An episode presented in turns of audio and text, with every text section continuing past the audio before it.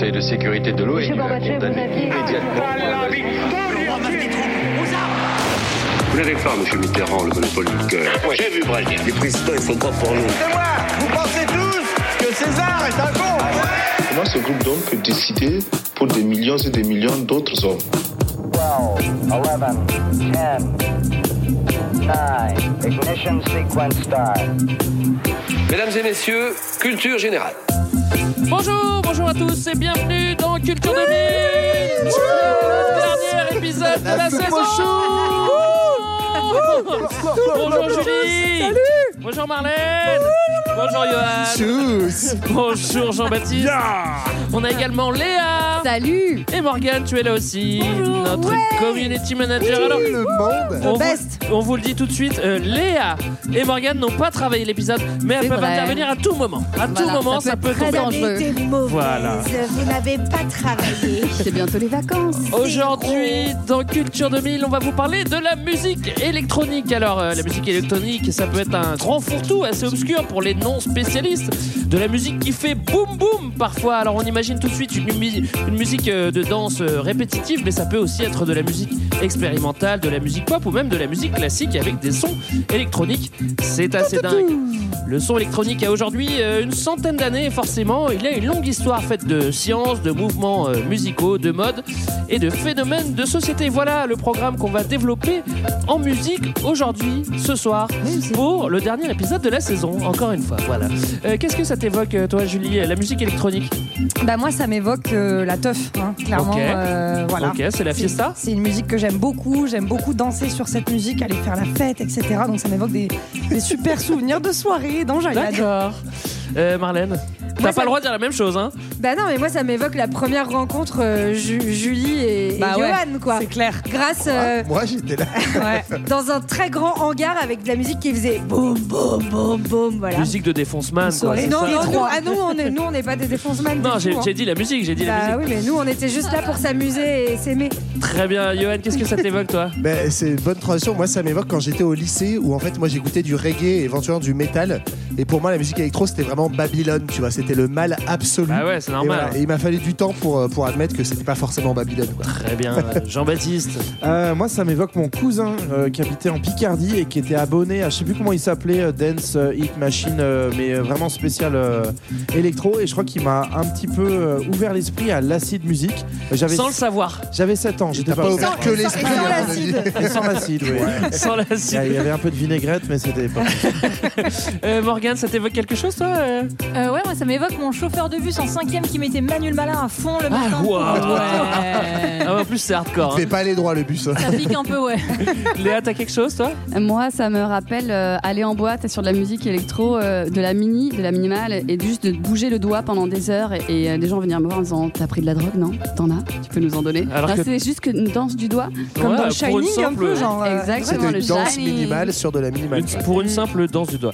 Euh, les amis, tout de suite, extrait sonore. Peut-être euh, pour ou contre, mais la techno, cette musique qui utilise largement l'informatique dans sa conception, n'est plus considérée aujourd'hui euh, comme une simple mode, mais comme un véritable mouvement de fond, comme le rock des années 50-60. Des industriels n'hésitent pas d'ailleurs à investir beaucoup d'argent dans cette musique née dans les années 1980. C'est ainsi. Oh, oh, oh. Berlin, juillet 96. Près d'un million de jeunes descendent dans la rue. Ce qui les unit d'abord une musique, la techno, ensuite des valeurs, tolérance, ouverture. On n'est pas bien loin du slogan Peace and Love. Pour ceux qui se souviennent de Woodstock, ces images doivent avoir un air de déjà-vu. Le phénomène est mondial. La déferlante techno déplace les foules, comme ici au début du mois à Paris, lors du Mix Move, une sorte de salon de la techno qui pendant trois jours était archi comble. Une véritable culture techno est en train de naître, elle veut se faire entendre même si elle dérange. Je dirais qu'il y, a- énormément de monde qui écoute, qui musiques-là.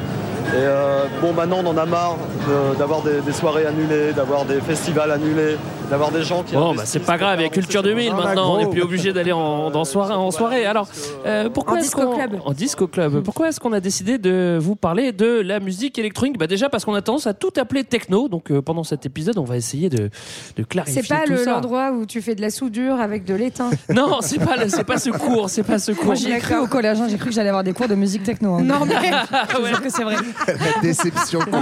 J'étais hyper dû être Alors, on un va déçu. faire un porte-clés siffleur. Non, mais c'est vrai que nos grands-parents, euh, par exemple, ou même nos parents, pouvaient dire que c'était pas de la musique parce que c'était fait par des machines, que tout le monde était capable de faire cette musique-là. C'est, c'est, c'est quand même. On un a vrai- dit la même chose de Picasso quand il a fait des gens de profil. hein. On fait la même chose, on dit la même chose de tout Non, mais ça, c'était les Égyptiens. hein. Cela dit, les gars de Détroit euh, disent ça aussi, que justement tout le monde peut le faire, qu'il suffit d'avoir un synthé et tout. Bon, Mais voilà. quel gars Eh ben, finalement, des gars qui ont Donne des, des noms. des- des- des précurseurs, tu vois, voilà. Alors pourquoi on en parle? Ben, on en parle parce que euh, c'est une histoire qui va euh, accompagner ou favoriser des changements sociaux, alimenter la pop culture, des styles de vie, avec des sons omniprésents dans notre quotidien, et qu'en fait euh, c'est une, une longue histoire qui va dans le prolongement un petit peu de, de toutes les contre-cultures qu'on va pouvoir suivre du coup du début jusqu'à maintenant. Et parce qu'on aime la teuf. Bah, Ah, ouais. Parce que c'est l'épisode de l'été et que chaque épisode de l'été Culture 2000, on aime bien faire une petite contre-culture. Ouais, Voilà, tout à fait. Tranquillou. Il va pas nous en rester beaucoup hein, pour les On a fait le pastis déjà dans Ouais. C'est Grande fait cultures. Grande contre-culture. Bon, très bien les amis, je vous propose d'aller tout de suite dans le grand 1. Faire chanter les machines, le temps des inventeurs, 1900-1970. Alors tout de suite, quand on entend 1900, là, c'est plus du tout la fiesta. Là, ça calme tout le monde. hein. bon, qui dit musique électronique dit électricité, on s'en doute. Oh. Pas de musique électronique avant d'avoir apprivoisé l'électricité. On va pas y passer des heures, mais euh, deux trois mots là-dessus. Alors, donc, l'électricité. Ne vous battez pas. Non, mais en gros, euh, je, je fais, je fais le petit, la petite histoire là. hein. Donc, tu euh, fais tout ce ok. que tu veux, Marlène. Marlène. Ok, donc c'est Volta, euh, qui est un Italien, qui invente la pile en 1800. Ouais. Et euh, quelques années plus tard, genre 80 ans plus tard. Thomas Edison va inventer l'ampoule. Et ensuite, Tesla va inventer le courant alternatif. Ah, ça, Alors c'est important. là, j'ai révisé, hein, attention. Ouais. Le courant alternatif, c'est un courant qui va alterner, comme son nom l'indique, Ouais. entre deux endroits. Donc en fait, il change de sens euh, entre, euh, entre deux, euh, deux bornes, quoi.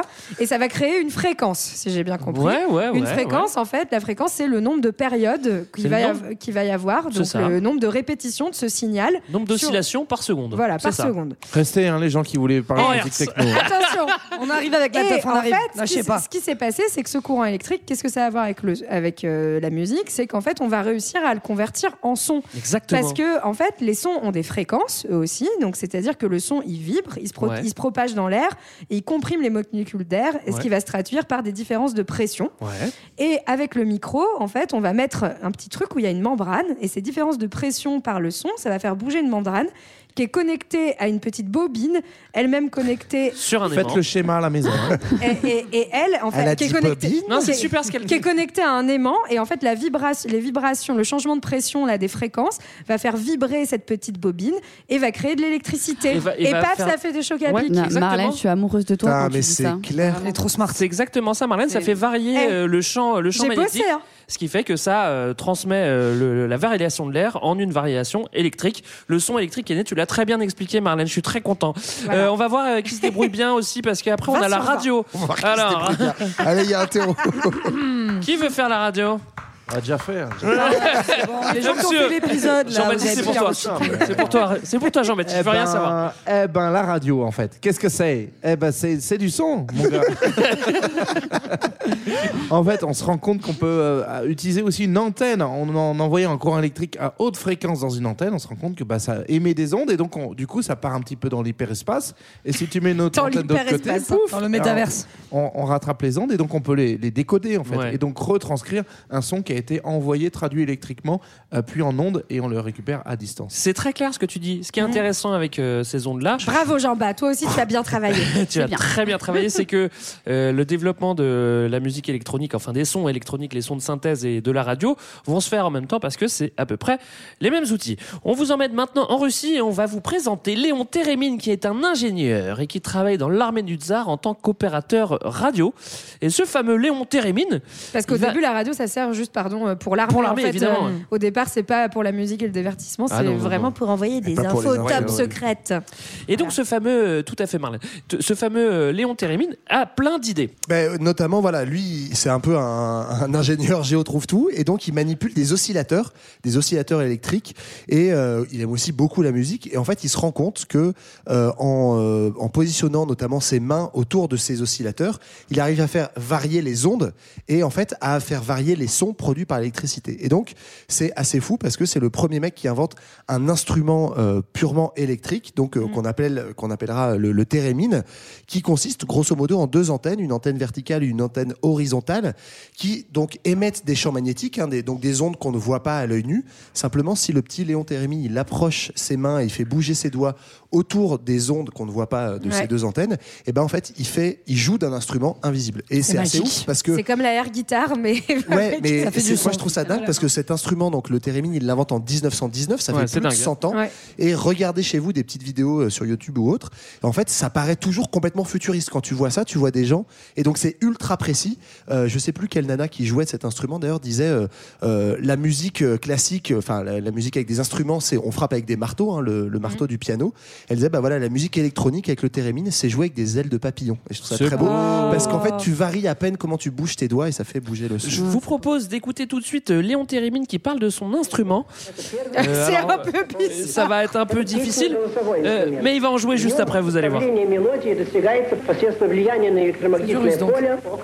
Ah oui, je confirme.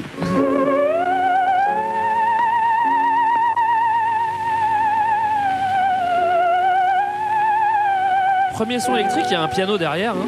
Bon. Ah, mais c'est Ça un son ressemble- électrique, ça Mais bien sûr. Ça ressemble à ouf. violon. C'est un truc de ouf. C'est ouf Mais oui. Et il paraît que c'est extrêmement dur à jouer en fait. c'est Il y a encore impossible à jouer. qui- Ah bah tu qui jouent m'étonnes. Même quand il en joue, on dirait du violon un peu. Ouais, c'est trop comment Ou alors ça ressemble aussi un peu à la scie, euh, la scie musicale. Bon, C'est voilà. quoi. sauteuse. Non, mais ce qui est fou, c'est vrai, Johan, parce que c'est un, c'est un des premiers euh, instruments qui est capable de faire un son euh, électronique. Il fascine complètement. parce- Il est fascinant parce que quand tu le vois, euh, t'hallucines en fait. Tu le touches pas et Il bouge dans le vide, quoi. 100 ans après.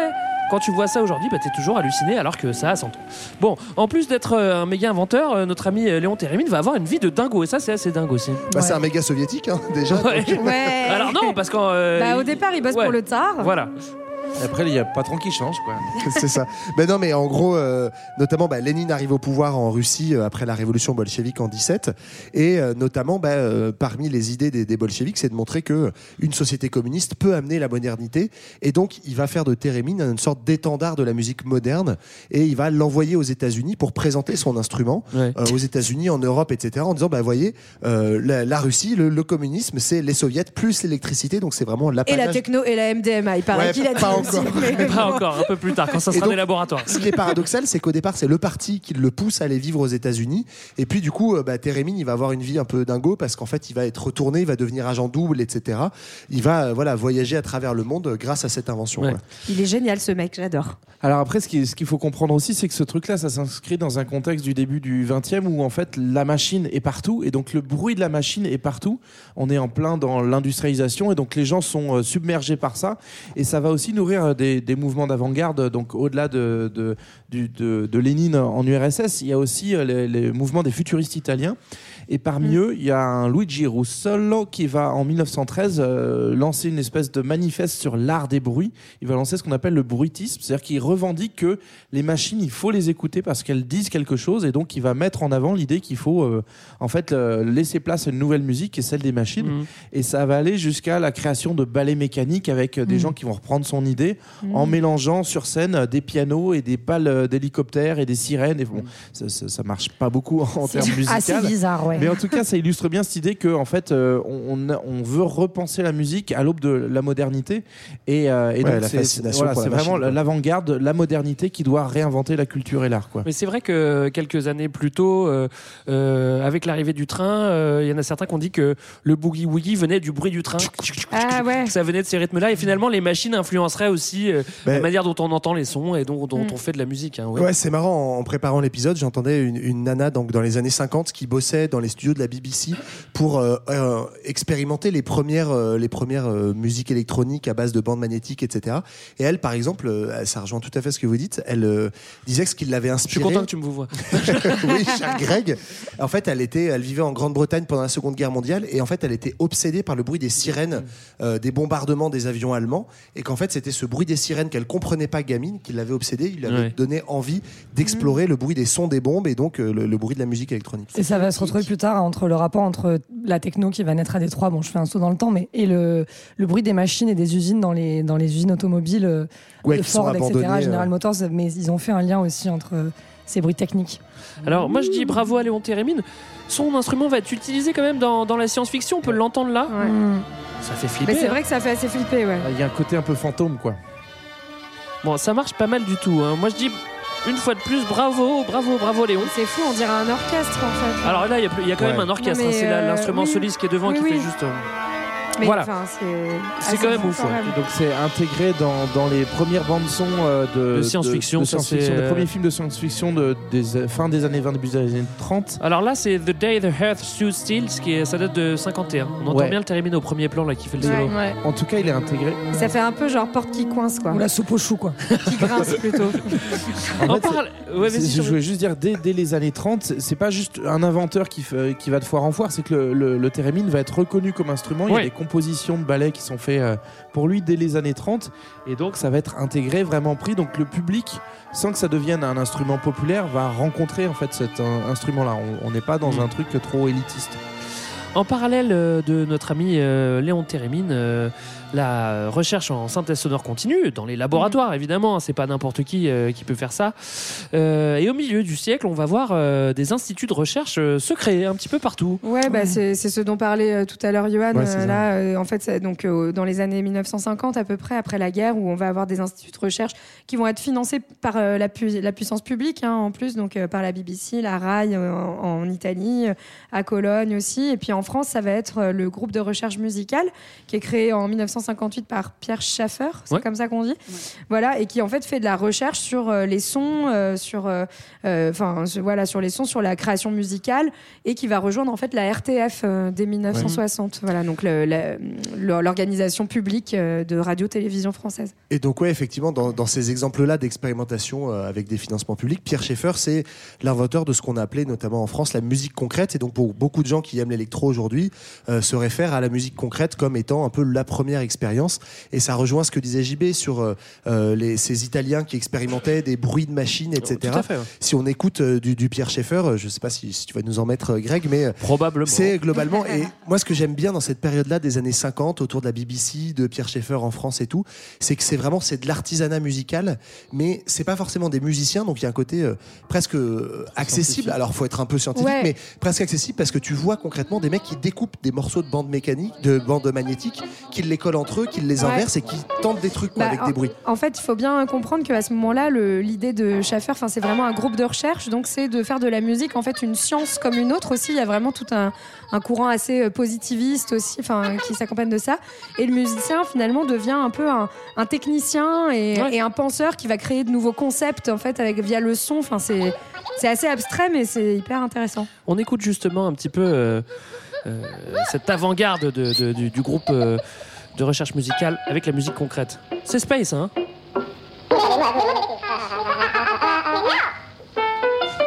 J'ai l'impression que c'est culture 2000 accélérée. C'est un peu ça. Ça c'était une blague de Greg. Ça c'est la symphonie pour un homme seul, c'est ça C'est euh, Symphonie pour un homme seul, ouais. Donc je crois que c'est, si je dis pas de bêtises, hein, Greg, c'est le, le morceau de Pierre Schaeffer notamment qui est le plus connu et que- parce qu'il a été adapté en ballet de danse euh, par Maurice Béjart. Ouais. Et donc euh, voilà, ça a été un peu une consécration. Là pour le coup, on parlait tout à l'heure de, de- de trucs pas trop élitistes et tout. Je crois quand même que la musique concrète de, de- de Pierre Schaeffer, Ouais, c'est- pour aller- le jour où les mecs qui allaient voir ça dans les années 50 et voir Maurice Béjart, je suis pas sûr que les prolos ils étaient trop C'est fans. pas Non, super non, non, non, accessible, non, non, Non, mais c'est c'est vrai, hein, à ce moment-là, la musique électronique qui existe, elle est limitée à un cercle d'initiés, des chercheurs, des intellectuels. Faut comprendre le concept, faut réussir à apprécier, faut accepter aussi que ce soit des machines euh, qui font de la musique. C'est pas évident pour tout le monde. hein. Et puis, euh, on va mettre du temps à accepter ça avant euh, la dance music, hein, n'est-ce pas, Jean-Baptiste? On va aller maintenant aux États-Unis pour vous parler de deux petits inventeurs que j'aime beaucoup, qui ont été un peu oubliés de l'histoire, que notre ami Laurent Deville, de- le pianiste de jazz qui est fan de son, a remis au, au goût du jour dans, dans son bouquin. C'est euh, Hugues Lequesne et euh, Raymond Scott qui, euh, qui sont des inventeurs. Parce que c'est aussi, le- la musique électronique, c'est beaucoup une histoire d'invention en fait. Ouais, en fait, c'est à la fois des inventeurs et des musiciens. Ils ont été un petit peu oubliés, alors qu'ils ont été extrêmement modernes. En fait, ils avaient d'énormes synthés très chers qui servaient, en fait, qui ont très vite servi à composer des, des jingles pour la pub des années 50.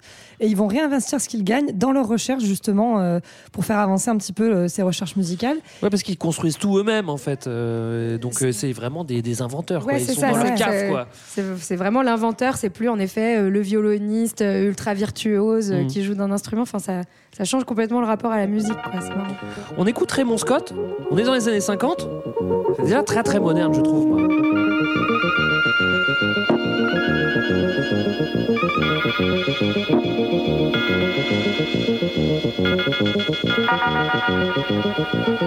Un petit beat sympa derrière, on peut. se- Non mais dans les années 50 tu te dis que c'est quand même dingo donc forcément ça ça va servir à faire de ça va servir à faire euh, forcément de la musique de pub etc. Euh, là on est en, en présence d'une musique 100% électronique hein, pour la première fois. hein. Et c'est ce qui est assez intéressant parce que le- on, on en reparlera. Les États-Unis ont une histoire un peu particulière dans la musique électronique. Il y a quelques lieux d'avant-garde, mais sinon le reste, on est resté très révolution rock et puis le, le hip-hop arrive derrière. Mais euh, en fait, aux États-Unis, la, la musique électronique va surtout se diffuser par la pub en fait, parce Ouais, que ça. euh, parce que ça va être justement un petit clin d'œil à la modernité et donc il y a plein de de- de- de- d'industriels qui vont se laisser tenter par des agences de pub en se disant bah tiens si on met des petits bruits électroniques comme ça ça donne Ça vraiment fait le- moderne, non Voilà. Vous croyez pas et puis après, on rajoute 2000 à votre produit, c'est vraiment hyper vendeur. Ah oui, le prochain millénaire. Euh, on peut refaire un petit crochet technique parce que c'était très satisfaisant Ouais, ouais, ouais. la dernière fois. J'ai bossé encore. Ah, c'est vrai c'est on, pour toi, Marlène. on va voir comment marche un synthétiseur. Et Marlène, Non, comme là, tu- je suis pas. Je, je sais Ah pas bon si je vais. Ah, non, t'as mais dit oui. Non, non, mais. Allez, essaye. Non, mais je sais pas exactement comment marche un synthétiseur, mais c'est en gros de ce que j'ai compris, le synthétiseur, il est, bah, il est capable de faire cette opération de transformation du Ouais. son en électricité, quoi. Et en fait, il va avoir euh, d'autres euh, fonctions. Alors, il le crée, il le crée tout seul en et fait. voilà, hein, ouais. c'est ça. Donc, il, va, il va permettre de, de créer des sons. Alors, avec beaucoup d'harmoniques, si j'ai bien compris, ça veut dire avec des, des vibrations de très grande amplitude. euh, Ouais, et des crois. résonances qui se rajoutent, qui se rajoutent. Voilà, c'est ça. Et, en- et surtout, il va réussir, enfin, il va pouvoir permettre de euh, mettre des effets sur le son, Ouais. Euh, donc euh, de le moduler, de créer euh, donc ce qu'on appelle, de, enfin, des effets d'écho, par exemple, de réverbération ou euh, des Ouais, effets de un peu de reverb, Patrick, vas-y. Voilà. ou des effets de phasing. Ça, si j'ai bien compris, c'est quand il y a un, un son qui se répète, se répète, et on va décaler la répétition du son pour Ouais. fa- créer. Enfin, C'est des répétitions très, très très courtes. Bon, je vous la fais. euh, mais euh, voilà, j'étais moins bonne sur le synthé. Ouais, désolée, non, mais c'est pas mal quand même. un hein. G-son, c'est le moment où tu nous Oui, expliques. c'est là, bon, Vas-y. c'est euh, mon moment. Bon, on a des oscillateurs. un oscillateur, c'est un générateur de fréquences. Donc, c'est-à-dire qu'il va générer du son, hein, tout simplement. Mais comme c'est un son, comme tu l'as dit, Marlène, qui a beaucoup d'harmoniques, c'est-à-dire que il est trop riche. Il y a presque trop de son. Donc, à ce moment-là, on va filtrer les hautes fréquences pour pas qu'il nous arrache trop la tête. Hein et, euh, ou alors les basses aussi, si, quand, quand- quand c'est trop bas. Après, on peut traiter l'enveloppe du son. Et ça, c'est assez intéressant, ce qui est, ce qui est magnifique. Parce que dans un instrument euh, mécanique, quand tu touches une touche d'un piano, il va répondre directement. Ouais. Là, quand on joue avec l'attaque, c'est-à-dire qu'on peut décaler l'attaque, c'est-à-dire qu'entre le moment où tu vas toucher la touche du piano du synthétiseur et le moment où le son va sortir, il va se passer du temps. Et ça, c'est euh, gérer l'enveloppe du son, c'est-à-dire comment il va réagir dans le temps, c'est-à-dire l'attaque. Le decay, c'est le moment où il va redescendre. Le sustain, c'est quand tu restes appuyé et qu'il reste, le son reste. Et le release, c'est quand tu lâches la touche et que le, ton, le, le son va mourir. Tout ça, on va pouvoir le, le travailler à, à l'envie. Et, Et après, on rajoutera des effets, comme tu as dit, Marlène, de réverbération, phasing et tout. Et ce qui est intéressant en fait avec l'arrivée du, du synthétiseur analogique, c'est qu'on crée un instrument de musique euh, qui est infini en fait potentiellement. C'est-à-dire que comme ça, c'est- ça Mm. dépend de- d'un courant électrique qui est là et qui est à disposition, bah en fait on peut jouer aussi sur l'idée d'une musique qui ne s'arrête jamais. Ça va être un des objets de la fascination pour euh, les, les pionniers de la musique électronique, c'est l'idée de du, du son sans fin en fait, euh, qui Et va de faire des lives de Ouais. 4 heures au lieu de faire un concert d'une heure. Et ça rebondit sans cesse et euh, pareil en fait jouer avec euh, l'enveloppe du son c'est comme si tu jouais avec la pièce dans laquelle tu enregistré sauf que bah, tu peux changer de pièce juste en, en tournant un bouton. C'est très beau ce que tu dis et je suis tout à fait d'accord avec toi. Euh, voilà pour le principe de la synthèse sonore. On va vous présenter maintenant un autre inventeur qui est un pilier de la synthèse sonore, c'est l'Américain Bob Robert Moog. Moog. Alors on dit, on Moog. dit souvent Moog, mais lui il voulait qu'on dise Moog. Bon, c'est comme euh, le Luberon quoi. Tu vois, Robert- bon, on dit comme on veut. hein, ça Robert va. Moog, quoi. Bon, Bob Moog, il tombe sur un terrain et il décide d'en fabriquer un lui-même. Donc forcément, il va apporter des modifications. Il va avoir plusieurs, il va accoucher de plusieurs synthés différents, dont avec un petit clavier, euh, pas trop cher, construit en collaboration avec euh, Wendy Carlos. Euh, qui est une autre musicienne, qui va être en fait assez simple et compact et qui va donc s'appeler le Mini Moog, du coup pas le Mini Moog j'imagine, qui est une, une véritable révolution comme on est, on est un peu à l'époque euh, où le transistor est aussi en train de, de chambouler la, la radio par la mini- miniaturisation. Et donc, du coup, ça donne là encore au synthé. euh, bah, on avait parlé des inventeurs des années 50, ils avaient des pièces entières remplies de trucs juste pour fabriquer Ouais. un son. Et là, on se retrouve avec des mini claviers. En fait, ça ressemble à un jouet. Aujourd'hui, tu, tu trouves ça à, à jouer club dans. Oui, dans- D'ailleurs, voilà. Greg, il a plein de jouets comme ça. comme ça, à jouer club ou dans la chambre de Greg. Quoi. Et donc, et, euh, ouais, ouais, et du coup, bah, ça, ils vont un peu aborder euh, le, le- cet instrument-là comme un jouet, et notamment, il va s'associer avec euh, Wendy Carlos, euh, donc qui, qui est instrumentiste. Je sais pas quel est son, son, métier de Oui, de musicienne, Et en fait, euh, ils vont s'amuser à montrer qu'on peut tout jouer en version électronique, et notamment sur son Moog, on va, euh, on va reprendre l'intégralité des, des suites de Bach, et donc ça donne euh, ce petit son un peu spécial, mais qui va être un énorme carton aux États-Unis. Ah, c'est assez cool. Tout est au Moog là, au Moog. Et il y a un, Un truc, euh, je trouve, qui est incroyable dans, dans cette histoire-là. Enfin, on le voit bien depuis tout à l'heure. On parle beaucoup d'inventeurs. Et puis là, de, minia- de miniaturisation. Je trouve qu'à travers l'histoire de la musique électronique, c'est vraiment une autre histoire du XXe siècle. C'est-à-dire, c'est une histoire de révolution technique et aussi de démocratisation. C'est-à-dire qu'une fois qu'on arrive à intégrer ces innovations, Ouais. on le miniaturise et on en fait des instruments à pas cher, petits, accessibles. Et du coup, on passe d'un truc qui est réservé à quelques inventeurs de la BBC ou un Pierre Schaeffer par-ci par-là, Mm. des mecs qu'on les reperchés dans leur salon, à des trucs, on va y venir, je pense, dans les années 70-80, Mm.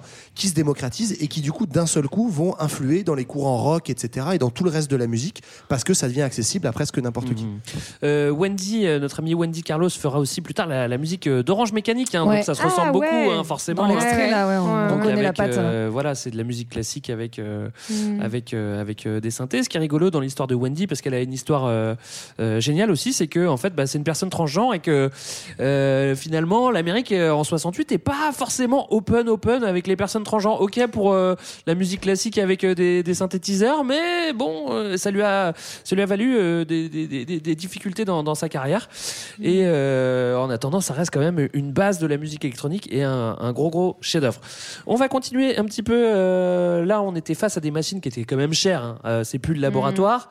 Ça reste abordable, mais c'est pas non plus méga démocratique comme tu le disais, Johan. Mais dans les années 70-80, Bah, on arrive à des, des machines qui sont Bah, plus explose. ouais, Ça y est, c'est enfin c'est le propre de l'industrialisation, c'est l'invention qui justement euh, voilà se démocratise et peut se diffuser. Et donc on a euh, en fait les grandes marques, euh, les grands constructeurs comme Yamaha par exemple, qui commencent à proposer des petits synthés miniatures qui sont de moins en moins chers et qui vont euh, donc donner l'occasion à tout le monde de, de s'amuser un petit peu et avec euh, en fait des nouvelles techniques et des nouvelles fonctionnalités qui, qui sont développées dans les années 80 avec ces synthés, notamment les boîtes à rythme, hein, donc euh, les, les sons de batterie de percussion qui vont être intégrés, euh, ou euh, le- la possibilité en fait de, de rejouer certains certains samples, donc certains extraits sonores sur le clavier, Ouais. du coup de les assembler, enfin encore une fois d'avoir toutes ces techniques de bah, voilà de jouer sur le son, de le modifier, de l'assembler, de le changer d'ordre, Mhm. etc. C'est un peu le, le- le- la suite de Pierre Schaeffer avec les bandes. Ouais. Finalement, c'est un peu la même chose, mais c'est vrai que là, ça se démocratise et tout le monde peut jouer avec, euh, avec un sampler, avec un, avec un synthétiseur, euh, alors qu'avant, c'était pas spécialement possible. Voilà. Euh, si les machines sont euh, disponibles pour un plus grand nombre, si tout le monde bidouille, au bout d'un moment, bah, les gens vont inventer des nouvelles musiques. Et c'est ce qu'on va voir dans le grand 2. Les premiers mouvements de musique électronique 1970-1990. Déjà, on n'est plus en 1900. On va pouvoir commencer à respirer un petit peu. Il y aura plus de technique. euh, voilà. Alors, le son euh, électronique va, euh, va s'incorporer à la musique populaire. On, on, on va pas parler des guitares électriques qui sont simplement des guitares qui sont amplifiées, mais bel et bien de ces nouveaux sons dont, dont- dont on vient de parler, ces sons inédits. Et on s'en rend pas forcément compte, mais à la première écoute. Mais c'est vrai que dans les années 60-70, euh, quasiment tous les groupes de rock classique utilisent des sons synthétiques. C'est discret, mais en fait, euh, c'est déjà, c'est déjà omniprésent, quoi. Ouais, c'est un peu ce que je voulais dire euh, tout à l'heure. J'ai un, peu spoilé ce, passage-là, mais effectivement, c'est l'entrée euh, du synthétiseur et de la musique électronique dans la culture de masse, et donc notamment bah, autour de la génération des hippies et de Woodstock, etc. Tous les grands groupes de cette époque-là commencent effectivement petit à petit à intégrer du synthétiseur. Euh, on pense euh, alors même aux Beatles en Grande-Bretagne, Ouais. à ABBA, Ouais. à Miles. Davis plutôt dans le dans le jazz. Euh, Il y a Bowie, il y a les Pink Floyd, il y a les Doors évidemment qui, qui utilisent énormément le clavier du synthé, etc. Les Beach Boys, bref. En fait, énormément de groupes de musique ultra populaires. Effectivement, la musique électronique est- devient en fait de la pop culture comme un des éléments. C'est-à-dire que c'est pas l'élément central, Ouais. mais devient intégré. Et c'est pour ça que le rock, notamment de cette époque-là, devient beaucoup plus riche entre guillemets musicalement, enfin sans Mm. jugement de valeur, mais parce qu'il y a des nouveaux instruments, des nouvelles rythmiques. On vient incorporer aussi des sonorités. Du coup, euh, d'ailleurs, on vient sampler des sons et donc ça commence à, à devenir plus varié, quoi. Ouais, et puis les, les pionniers du genre après qui vont vraiment utiliser euh, la musique électronique euh, pleinement, c'est les Allemands de Kraftwerk, Ouais. qui en fait, eux, vont. euh, donc c'est les années 70, donc pour l'époque, c'est complètement euh, fou. C'est une musique rythmique euh, répétitive. C'est le premier groupe de donc, rock progressif en gros allemand qui utilise que des instruments électroniques, même pour les batteries. Et donc c'est un son qui est complètement nouveau. Euh, C'est un peu les, les grands-pères de la techno. Ils sont déguisés en robots. Ils Ouais. jouent tout un truc aussi de mise en scène, de froideur, euh, l'homme-machine. Donc il y a un truc entre l'éloge et la méfiance vis-à-vis de la technologie, sans vrai C'est message. un peu et psyché voilà. aussi. hein. Ça c'est de l'album Autobahn. C'est euh, Euh, ça, c'est. euh, euh, We, We Are the Robots. Le titre Ouais, ça c'est Robots. Je crois que ouais. ça c'est l'album d'après Autobahn, c'est celui d'avant. Celui d'avant, ouais. Mais là, Alors, en fait, déjà dans en fait, c'est Ah ouais. c'est fou C'est parce que c'est c'est déjà hyper moderne. Enfin, je sais pas, ça, ça, ça- t'as t'as pas l'impression, souvent quand on te parle des années 70, t'imagines pas ce genre de musique. Ouais, quoi. c'est on est d'accord, c'est eux qui ont fait Popcorn. non, c'est pas eux, mais c'est Ah, à peu merde. près les mêmes époques aussi. Mais là, bah, ils ont tout inventé en fait, quoi, tu vois. Tu te dis, t'es en 70. Ben, c'est un peu euh, toute proportion gardée, mais je trouve que Kraft- Kraftwerk, c'est un peu les, les Beatles de la musique électro en fait. Ils sont tellement en avance par rapport aux autres Ouais. que après toute la house, la techno, etc., les gens vont s'inspirer de ce qu'ils ont fait euh, 10, 15, 20 ans plus tôt Mm. parce que euh, c'est hyper original quoi. Mais ce qui est marrant, c'est que, euh, comme le disait Julie, hein, ils sont considérés comme un groupe de rock, en fait. Ouais, ouais, Donc, ouais. ils- Ouais, alors on, que- par- on parle de krautrock, donc euh, qui est en fait une forme de rock progressif, en Rock effet. choucroute, quoi. Voilà. Parce qu'à l'époque, il n'y a rien d'autre en fait. Il n'y a ouais. pas d'autres genres. Et qui donc c'est un peu péjoratif, mais, mais c'est très marrant que ce soit encore considéré comme du rock parce que je pense qu'il n'y a, même- il y a même pas encore le mot pour euh, Ah non. l'idée de musique électronique, enfin qui est pas un courant en lui-même. Euh, Je pense que c'est ça, ouais. Mais c'est vrai que ce qui est vraiment marquant avec eux, en plus, c'est leur, euh, c'est leur, c'est leur esthétique, quoi. Donc, ils Mm. jouent vraiment le robot, la technologie, comme tu le disais, Julie, mais c'est euh, c'est assez, euh, c'est assez marquant. Euh, côté français, euh, on a euh, notre ami Jean-Michel Jarre, évidemment. Ah oui. on Ah est oui. obligé de le citer, On a Jean-Baptiste. Jean-Mi. Ah oui, hein. lui, il tutoie le futur, tout comme les Kraftwerk. le Ah bah et puis lui c'est c'est son et lumière quoi, c'est Johnny avant l'heure, il y a des lasers partout, enfin c'est assez fou parce que le mec d'ailleurs est, est pas euh, si coté que ça en France, mais c'est une star Mm. internationale, Ouais. il va faire des concerts je crois en Russie, au Japon, bah, sur les etc. pyramides euh, d'Égypte et tout. Après, il a, euh, il a deux parrains assez importants. D'une part, euh, son père est compositeur, donc ça aide. Et d'autre part, en fait, c'est un disciple de, de Schaeffer du, du GRM. Ah, ok, je et savais donc, pas. euh, du coup, il est un peu héritier de ça, mais il sort de la logique élitiste parce que lui, son but, bah, c'est d'être reconnu. Et donc, euh, effectivement, il va miser un peu sur le grandiose et sur l'international pour, euh, pour écouler ses trucs. Mm. Et ce qui est assez marrant d'ailleurs, et c'est un autre biais enfin, qu'on entend souvent dans ces musiques-là, mais euh, ça va d'abord servir la publicité, notamment son grand tube Oxygène 4, qui va le propulser. Bah, en fait, ça a été fait, spécial dédicace pour Morgane, euh, pour euh, l'inauguration de l'autoroute A4. Eh, Eh bah, parfait. Est. On dit ça parce que Morgan bosse pour l'autoroute A4 hein. Ouais, retrouvez-moi sur toutes vos aires d'autoroute. Euh, non, il y a aussi notre ami C'est pas euh, vrai. hein. Vangelis euh, qui était dans les Aphrodite Child avec Demis Roussos. On parle pas Qui- d'évangélisme. J'adore des miss. Et pas Moi, les Destiny's Child. Vangelis qui qui est décédé là il y a peu, euh, Vangelis, qui a fait, qui était un peu dans le même euh, côté euh, musique planante et tout, qui a fait la musique de Blade Runner, qui a Oui. fait Chariot de feu, qui a fait 1492 Ouais, beaucoup plus tard. Bon, C'est autre style, c'est plus Era que, que non, non, futuriste, non, je c'est trouve. vrai- non, et c'est vrai. Bon, oh là là, je sais pas comment dire ça. hein. bon, vous jugez par vous-même. Euh, on reste en Europe. On va arriver à la musique euh, 100% électronique, vous inquiétez pas. Mais moi, je, je pense que c'est important de rendre hommage Oui, oui, oui, oui. oui. aux rois de la chanson européenne, c'est-à-dire ceux qui font les tubes de l'été, euh, les Italiens, euh, les rois de la flamme, de la pizza, qui vont électroniser un petit peu leur disco.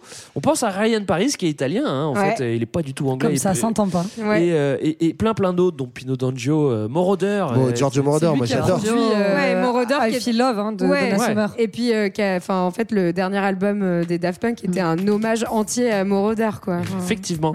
Mais c'est vrai que les Italiens électronisent tout de suite leur musique, alors que ça, c'est, on est en 1980. hein. Donc ça, c'est l'Italo Disco. Ça, c'est de la pure italo disco et ça va finalement influencer les, les mouvements plus tard. Et ça, tout est la électronique. fiesta, quoi. Tout est électronique. Et pourtant, tu te vois Rémini là. hein. C'est pas. euh, Bah, franchement, ouais. T'es pas, pelle à tarte blanc, un peu ouvert. Voilà. t'es pas dans une La ville chaîne, euh, la chaîne. Non, là, là, c'est la fiesta. Euh, voilà. Je vous laisse un petit peu?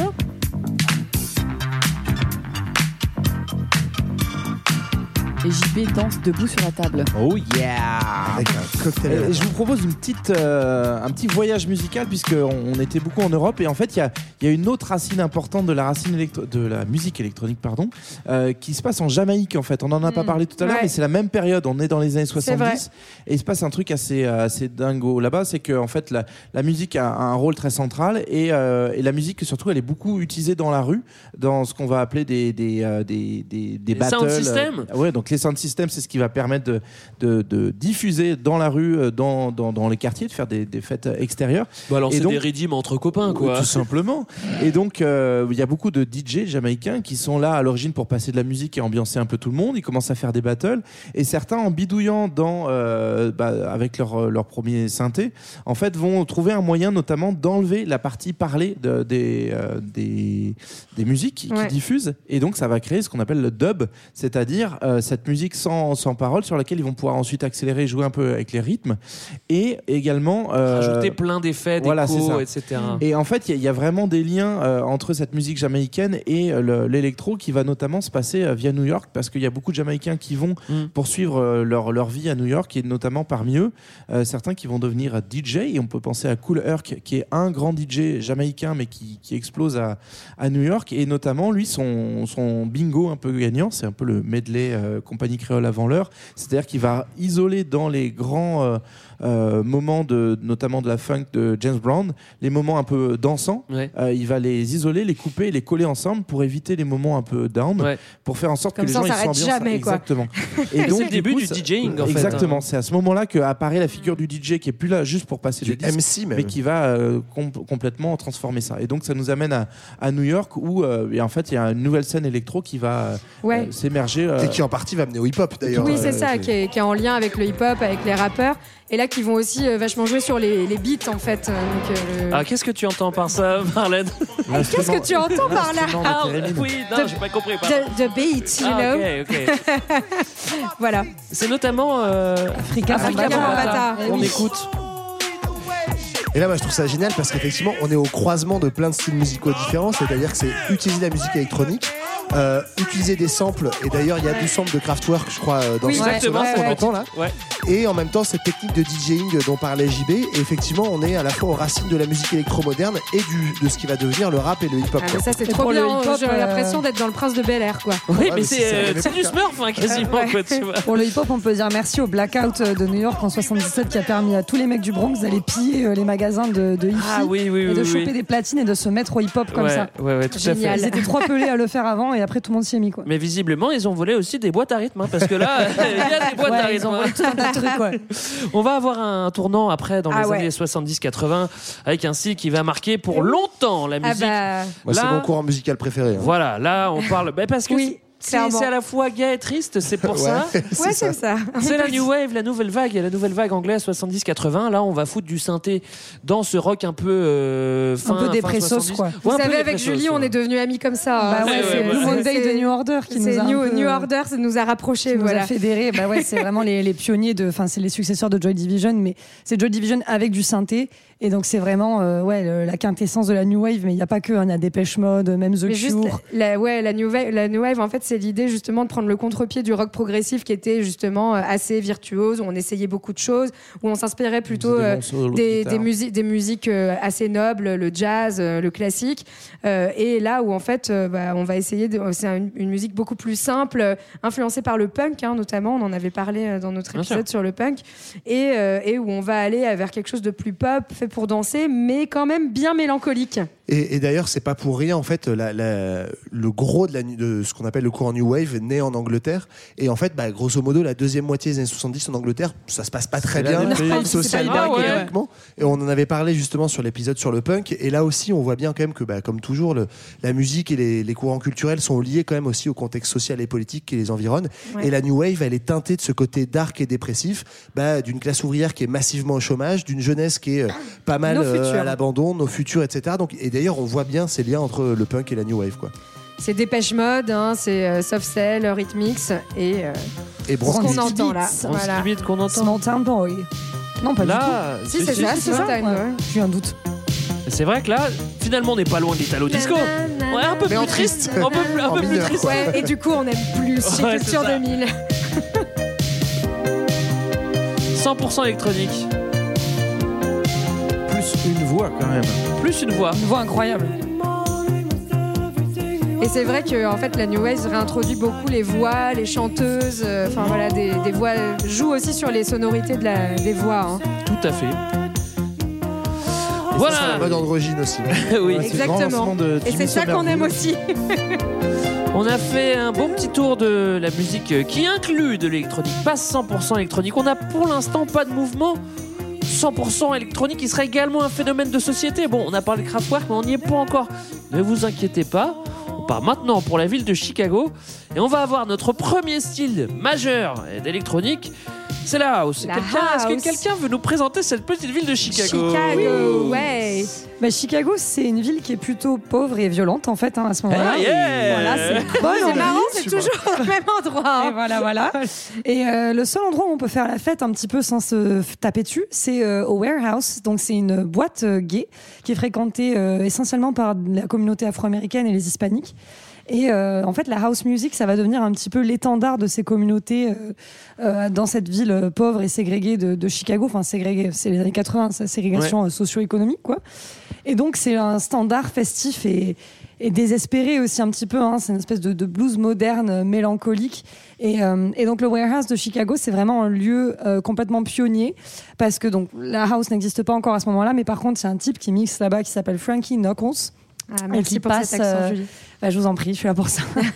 et en gros, il passe un petit peu tout ce qui fait danser et il le mélange. Et ça, c'est pas vraiment euh, Ouais. un truc Bah, qu'on fait. ouais. Il y a les DJ hein, dans Jamaïque dont on parle qui ont commencé à mixer les morceaux, mais le fait de À mélanger les morceaux euh, qui, qui trouvent dansant en- ensemble, c'est assez nouveau. Et donc, il va prendre la soul de la Motown, le disco, les nouvelles disco aussi. électroniques. L'Italo disco, Non, il prend vrai, hein. tout ça en fait et il en fait un son euh, hyper identifiable de, la warehouse. Et en fait, dansant. lui et les quelques DJ résidents de- du warehouse de cette époque, pardon, mon accent est beaucoup moins bon que le tien. euh, en fait, ils inventent un peu quelque part le concept de boîte de nuit moderne Mm. avec cette idée justement, bah, comme tu disais, de, de mélanger, de sampler, mais aussi d'enchaîner les morceaux en fait euh, sans coupure, euh, sans coupure musicale. Et donc dans un truc où en fait on danse, on danse sans s'arrêter avec euh, cette euh, un peu c'est Cette c'est boucle. ça qui est fou, cette boucle un peu euh, propre à la house, qui est Ouais. un rythme très simple avec juste une ligne de basse Mm. qui ressemble à de la, enfin qui est empruntée à la funk. Ouais. Et donc en fait, on, je pense qu'on va en écouter, mais on a une ligne de Mm. basse Je très sais pas si régulière, sage. du rythme simple et souvent une voix par dessus. Ouais. Euh, Ouais. Et d'ailleurs souvent des voix Donc c'est féminines. très dansant. Donc c'est très dansant, mais c'est aussi très planant en fait, avec Ouais. un truc de boucle très monotone quoi. C'est c'est aussi un peu une réaction à la grosse vague disco qui précède, où en fait le- la danse est très codifiée, avec euh, du coup un mouvement déhanché qui, est, bah, qui marche sur tous les, sur tous les tons. hein. La, disco a vraiment un, fonctionnement qui est très, euh, très carré. Et donc, il y a aussi l'idée de, de s'en détacher pour pouvoir libérer au maximum les corps. C'est aussi intéressant qu'en fait, euh, Warehouse, ça soit un club gay. On est Mm. euh, dans les années 80 aussi en pleine explosion de, de l'épidémie de sida. Mm. Et donc, euh, avec du coup bah, des, des corps qui subissent, qui prennent cher. Et donc, il y a l'idée de s'émanciper par la danse et par la musique. Et c'est aussi ce que représente la house, en fait. Du coup, voilà, la house, son nom vient du, du nom de cette boîte, hein, le warehouse. Mais il y a aussi un truc intéressant, c'est que ça va devenir aussi bah, la musique fabriquée à la maison, parce que euh, progressivement, en fait, euh, bah, tous les producteurs de musique sont pas vont pas être juste des musiciens, ça va être euh, juste des gens qui achètent leur petit matos, qui reprennent samples des, des, des extraits, voilà. Et en fait, c'est une musique, comme on l'a dit, avec une ligne de basse assez simple, donc c'est assez accessible. Et finalement, il n'y a pas besoin d'un directeur artistique, d'un label, etc. pour jouer. Donc c'est un peu l'idée de, ce que tu avais mis du DJ ouvrier, mais c'est le, le DJ qui peut être n'importe qui avec son petit matériel dans une ville où en fait il y a rien et il n'y a pas beaucoup d'endroits pour sortir, pas beaucoup d'endroits pour se réunir. Et donc ça devient euh, la musique festive à la maison euh, et, aussi la house. Et chacun se débrouille euh, chez soi. Tout le monde peut devenir producteur. Je vous propose d'écouter euh, euh, d'écouter Marshall Jefferson. On est en on est en 86. Là, c'est de la house qui est produite. C'est plus euh, celle de Frankie Knuckles qui est juste euh, mixée. Et, et c'est vrai que c'est très très bah, bon, ça donne envie de ça donne envie de bouger quoi. Ouais. Oh yeah. Donc là, on sent vraiment euh, le côté soul hein, de Chicago. Ouais, vraiment assez seul. hein. Et là, on sent quand même le côté assez électro quoi. Et là, on reconnaît Lavabo. Nous, qui, qui sommes une génération, euh, voilà, euh, née dans les années 80, je trouve qu'on reconnaît le style de musique, le style de house qu'on a connu en grandissant, en fait. Complètement, déjà ouais. euh, influencé de ça. qui sera volé, euh, enfin pas volé, mais qui sera euh, repris, euh, repris par l'Eurodance. Dans plein de trucs d'Eurodance, on entend ça, quoi, ce petit piano comme ça. Et dans tous les génériques de Michel Drucker. C'est vrai, on n'est pas loin de ça. Alors on, est- on a déjà parlé de Karl Marx. hein, euh, on a compris que les musiciens maintenant sont, sont complètement autonomes. Ils font tout ça chez eux. Pas Ils ont besoin de récupéré les moyens de production. maison de disques. Ils ont tout Exactement. récupéré. C'est- Là, là, je dis bravo. hein. Et d'ailleurs, ce qui est marrant, c'est que euh, le- les producteurs de la house, enfin ceux qui sont qui le font localement euh, et, et qui le font vraiment dans une logique de euh, la fête tout de suite maintenant, quoi, euh, connaissent un succès, mais pas aux États-Unis. Et donc cette Ouais. musique, elle va, elle va s'exporter. Euh, La, la house va devenir euh, world music. Euh, elle va largement qui- quitter euh, Chicago pour aller notamment vers euh, vers l'Europe où elle est très très bien reçue, notamment en Angleterre. Et euh, sans Dans que- des endroits où il, où il fait moche et les gens sont pauvres Ouais, aussi. c'est ça, la clé, hein. Voilà. Et N'oubliez donc du pas. coup voilà ça, ça, ça, ça cartonne mais en même temps les, les, les gars qui avaient bossé ça dans leur coin à Chicago sont pas spécialement au courant de, de, de leur succès. Ouais, ça c'est aussi parce que en fait euh, les labels se gardent bien de les prévenir comme ça ils n'ont pas besoin de verser les royalties. Ça c'est pas bête, hein, les gars. non, mais c'est vrai que c'est une musique qui marche pas, euh, qui marche pas euh, aux États-Unis, mais qui euh, va bien marcher euh, en Europe. Je vous propose d'écouter maintenant Lil Wee, qui est un grand classique aussi euh, et qui date de 1989. Là, on est sur de la house, Ah oui qui est encore moins, euh, Excellent, encore ça. moins soul. Là, elle, elle devient de plus en t'as- plus électronique. J'espère que tu as mis la partie de la- du titre où il y a des, des orgasmes au milieu, quoi. Non, je l'ai pas mis. Bon, Ça s'appelle inqui- French Kiss. Hein. Ah, mais c'est- d'une lascivité ce titre, c'est terrible. Vous inquiétez pas, euh, le- quand la house music deviendra phénomène de société, la gaffe le reprendra pour faire il est beau, il, est beau le il lavabo. Il est beau le lavabo. Johan, Il est- si tu le il fais est- trop longtemps, je couperai ton micro. Il est beau, il est beau le On le lavabo. coupe, on le coupe. Bon, voilà. hein. Et puis, euh, moi, j'aimerais bien vous faire écouter aussi euh, Jovan, euh, Pianos of Gold. Là, on est en 1993 et, euh, et euh, on est sur de la house euh, 100% house. Toujours quoi. ce C'est un petit peu- piano là. Ouais, euh, qui est génial. Vraiment cool. hein.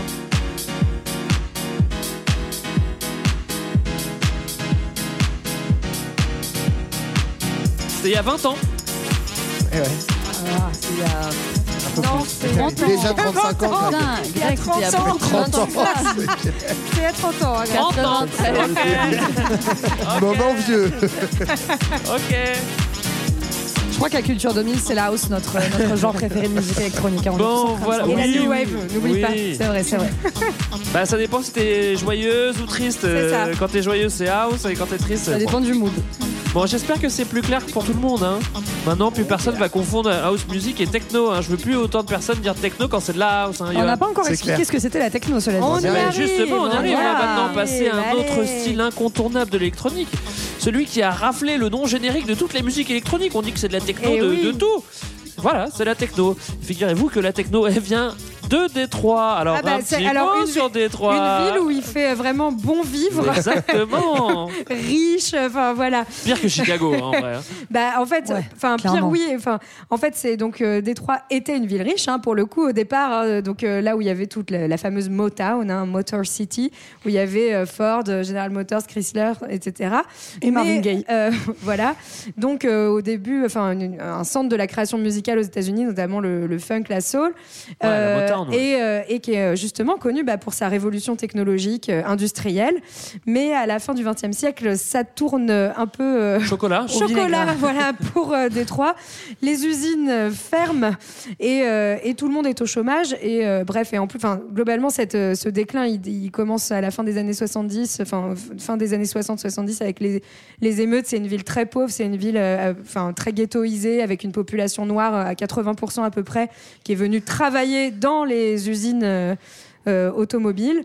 Bref, et donc ce déclin post-industriel va donner lieu à un renouveau de cette musique électronique, notamment euh, avec un DJ très connu qui s'appelle Electrifying Mojo et qui, en fait, dans une émission de radio, va euh, commencer à faire référence notamment à la technologie, à l'espace, tout en passant beaucoup de musique, notamment de Moroder, de Mm. Kraftwerk, etc. Et ce qui va euh, créer un, finalement une, comment dire, euh, Un buzz. euh, d'un- un buzz et des envies euh, nouvelles euh, pour une musique qui va se devenir beaucoup plus dure euh, Ouais, pour rappeler, euh, rappeler en fait le bruit des machines Mais justement. euh, Enfin, Moi, c'est une question. Ça, je me suis toujours, j'ai toujours entendu cette analyse-là de la techno qui disait ouais, en fait, c'est euh, c'est le, le bruit des machines, des usines et tout. Mais je j'ai pas réussi à trouver de source. Est-ce que c'est un, est-ce que c'est vrai ou est-ce que c'est pas un truc intello reconstruit derrière? Moi, je me suis toujours demandé ça. Je sais pas si certains. Peut-être pas pour cette techno-là, peut-être pour la musique industrielle qui reproduit vraiment le bruit des machines, peut-être que ça sera plus le cas. Bah après, oui, il y, a une- il y a- il y a une trame, hein, comme on disait, avec le train qui fait le bruit du boogie woogie, Ouais. quoi, tu vois. Donc, euh, bon, c'est Non peut-être mais un moi j'adore mais cette peu- non mais j'adore cette histoire, je trouve ça génial mais je Bah, me dis est-ce que c'est un c'est truc une qu'on hypothèse, reconstruit quoi. derrière ouais. C'est une hypothèse, elle n'est Ouais. pas forcément fausse. Euh, ce qu'il faut Toujours dire- est-il qu'en fait, ça devient euh, beaucoup plus dark et beaucoup plus euh, aussi minimaliste en fait que la house qu'on Ouais. écoutait tout à l'heure où en fait on entend quand même les instruments, les paroles et tout. Là, euh, voilà, euh, c'est vraiment euh, plus trop de voix, des mélodies euh, bah, beaucoup moins mélodiques entre guillemets, et puis euh, des beaucoup plus de, de bruit en fait Ouais. euh, qu'on entend. Alors, ce qui est rigolo, c'est qu'au début, euh, les deux styles, la house de Chicago et les- la techno de Détroit, sont un peu euh, vivent leur vie euh, en parallèle. Euh, on a une première génération de techno avec euh, Cibotron, euh, euh, Ron Atkins, Richard Davis, etc., etc. Là, on est euh, début euh, début 80. etc etc à la maison vous avez tous ces noms là Ouais, bah voilà. hein, vous Attends, il y a peut-être des aficionados qui nous écoutent. on les Mais, embrasse mais c'est vrai que dans les années 90, c'est surtout à ce moment-là que ça va se durcir, se durcir avec la deuxième génération euh, Ouais. de techno 90. On va écouter euh, tout de suite euh, Jeff Mills en 96. Ah on est ouais. déjà assez avancé, hein, mais euh, euh, la musique Ah, évolue. Là, hein. la musique a changé quand même. C'est plus dark, hein. C'est plus violent. hein. mais on est en 96. Celle de 83, elle est pas non plus. La techno de 83, elle est quand même plus soft.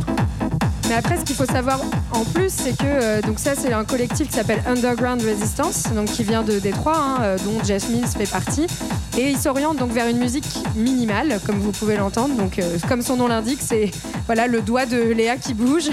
donc, euh, Ouais. une musique minimaliste. très minimaliste, mais qui aussi devient politique. hein, et c'est ça qui est important de dire, c'est qu'il y a vraiment une revendication d'être justement en marge du système avec des DJ qui se veulent plus, plus anonymes, qui mettent la musique en avant et, une musique qui est censée prendre toute la place, la place aussi dans les corps avec des, beats et des, BPM qui s'accélèrent, enfin les basses qu'on ressent, enfin.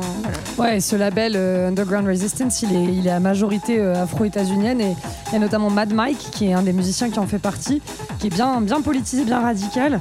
Et euh, en fait, ce, label, c'est quel- quelque part aussi une idée d'une certaine techno en marge du système contre la, contre la starification. Donc, tous les, en fait, tous les musiciens au sein du label sont très effacés derrière leur musique, ils sont complètement anonymes, ils veulent que la musique passe vraiment avant l'individu.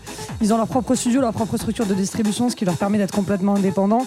Et il y a une vraie euh, énergie politique. En fait, c'est la voix historique de la techno euh, afro-américaine. Et c'est, euh, ils s'autodéfinissent hein, comme une armée musicale de, de défense que- de la cause noire des États-Unis. Et d'ailleurs, ils vont complètement euh, rejeter toute possibilité de, de grossir et de faire plus de thunes et de devenir plus commerciaux pour rester très. Pas Jeff Mills qui va après se, se barrer vers d'autres horizons, le, le, le Mad Mike qui va rester très droit dans ses bottes. Moi, ce que je trouve euh, hyper intéressant dans cette histoire-là, en fait, en parallèle, la house à Chicago et la techno de Détroit, c'est qu'en fait, on voit déjà un peu les deux branches, les deux grandes branches de ce que va devenir la musique électronique.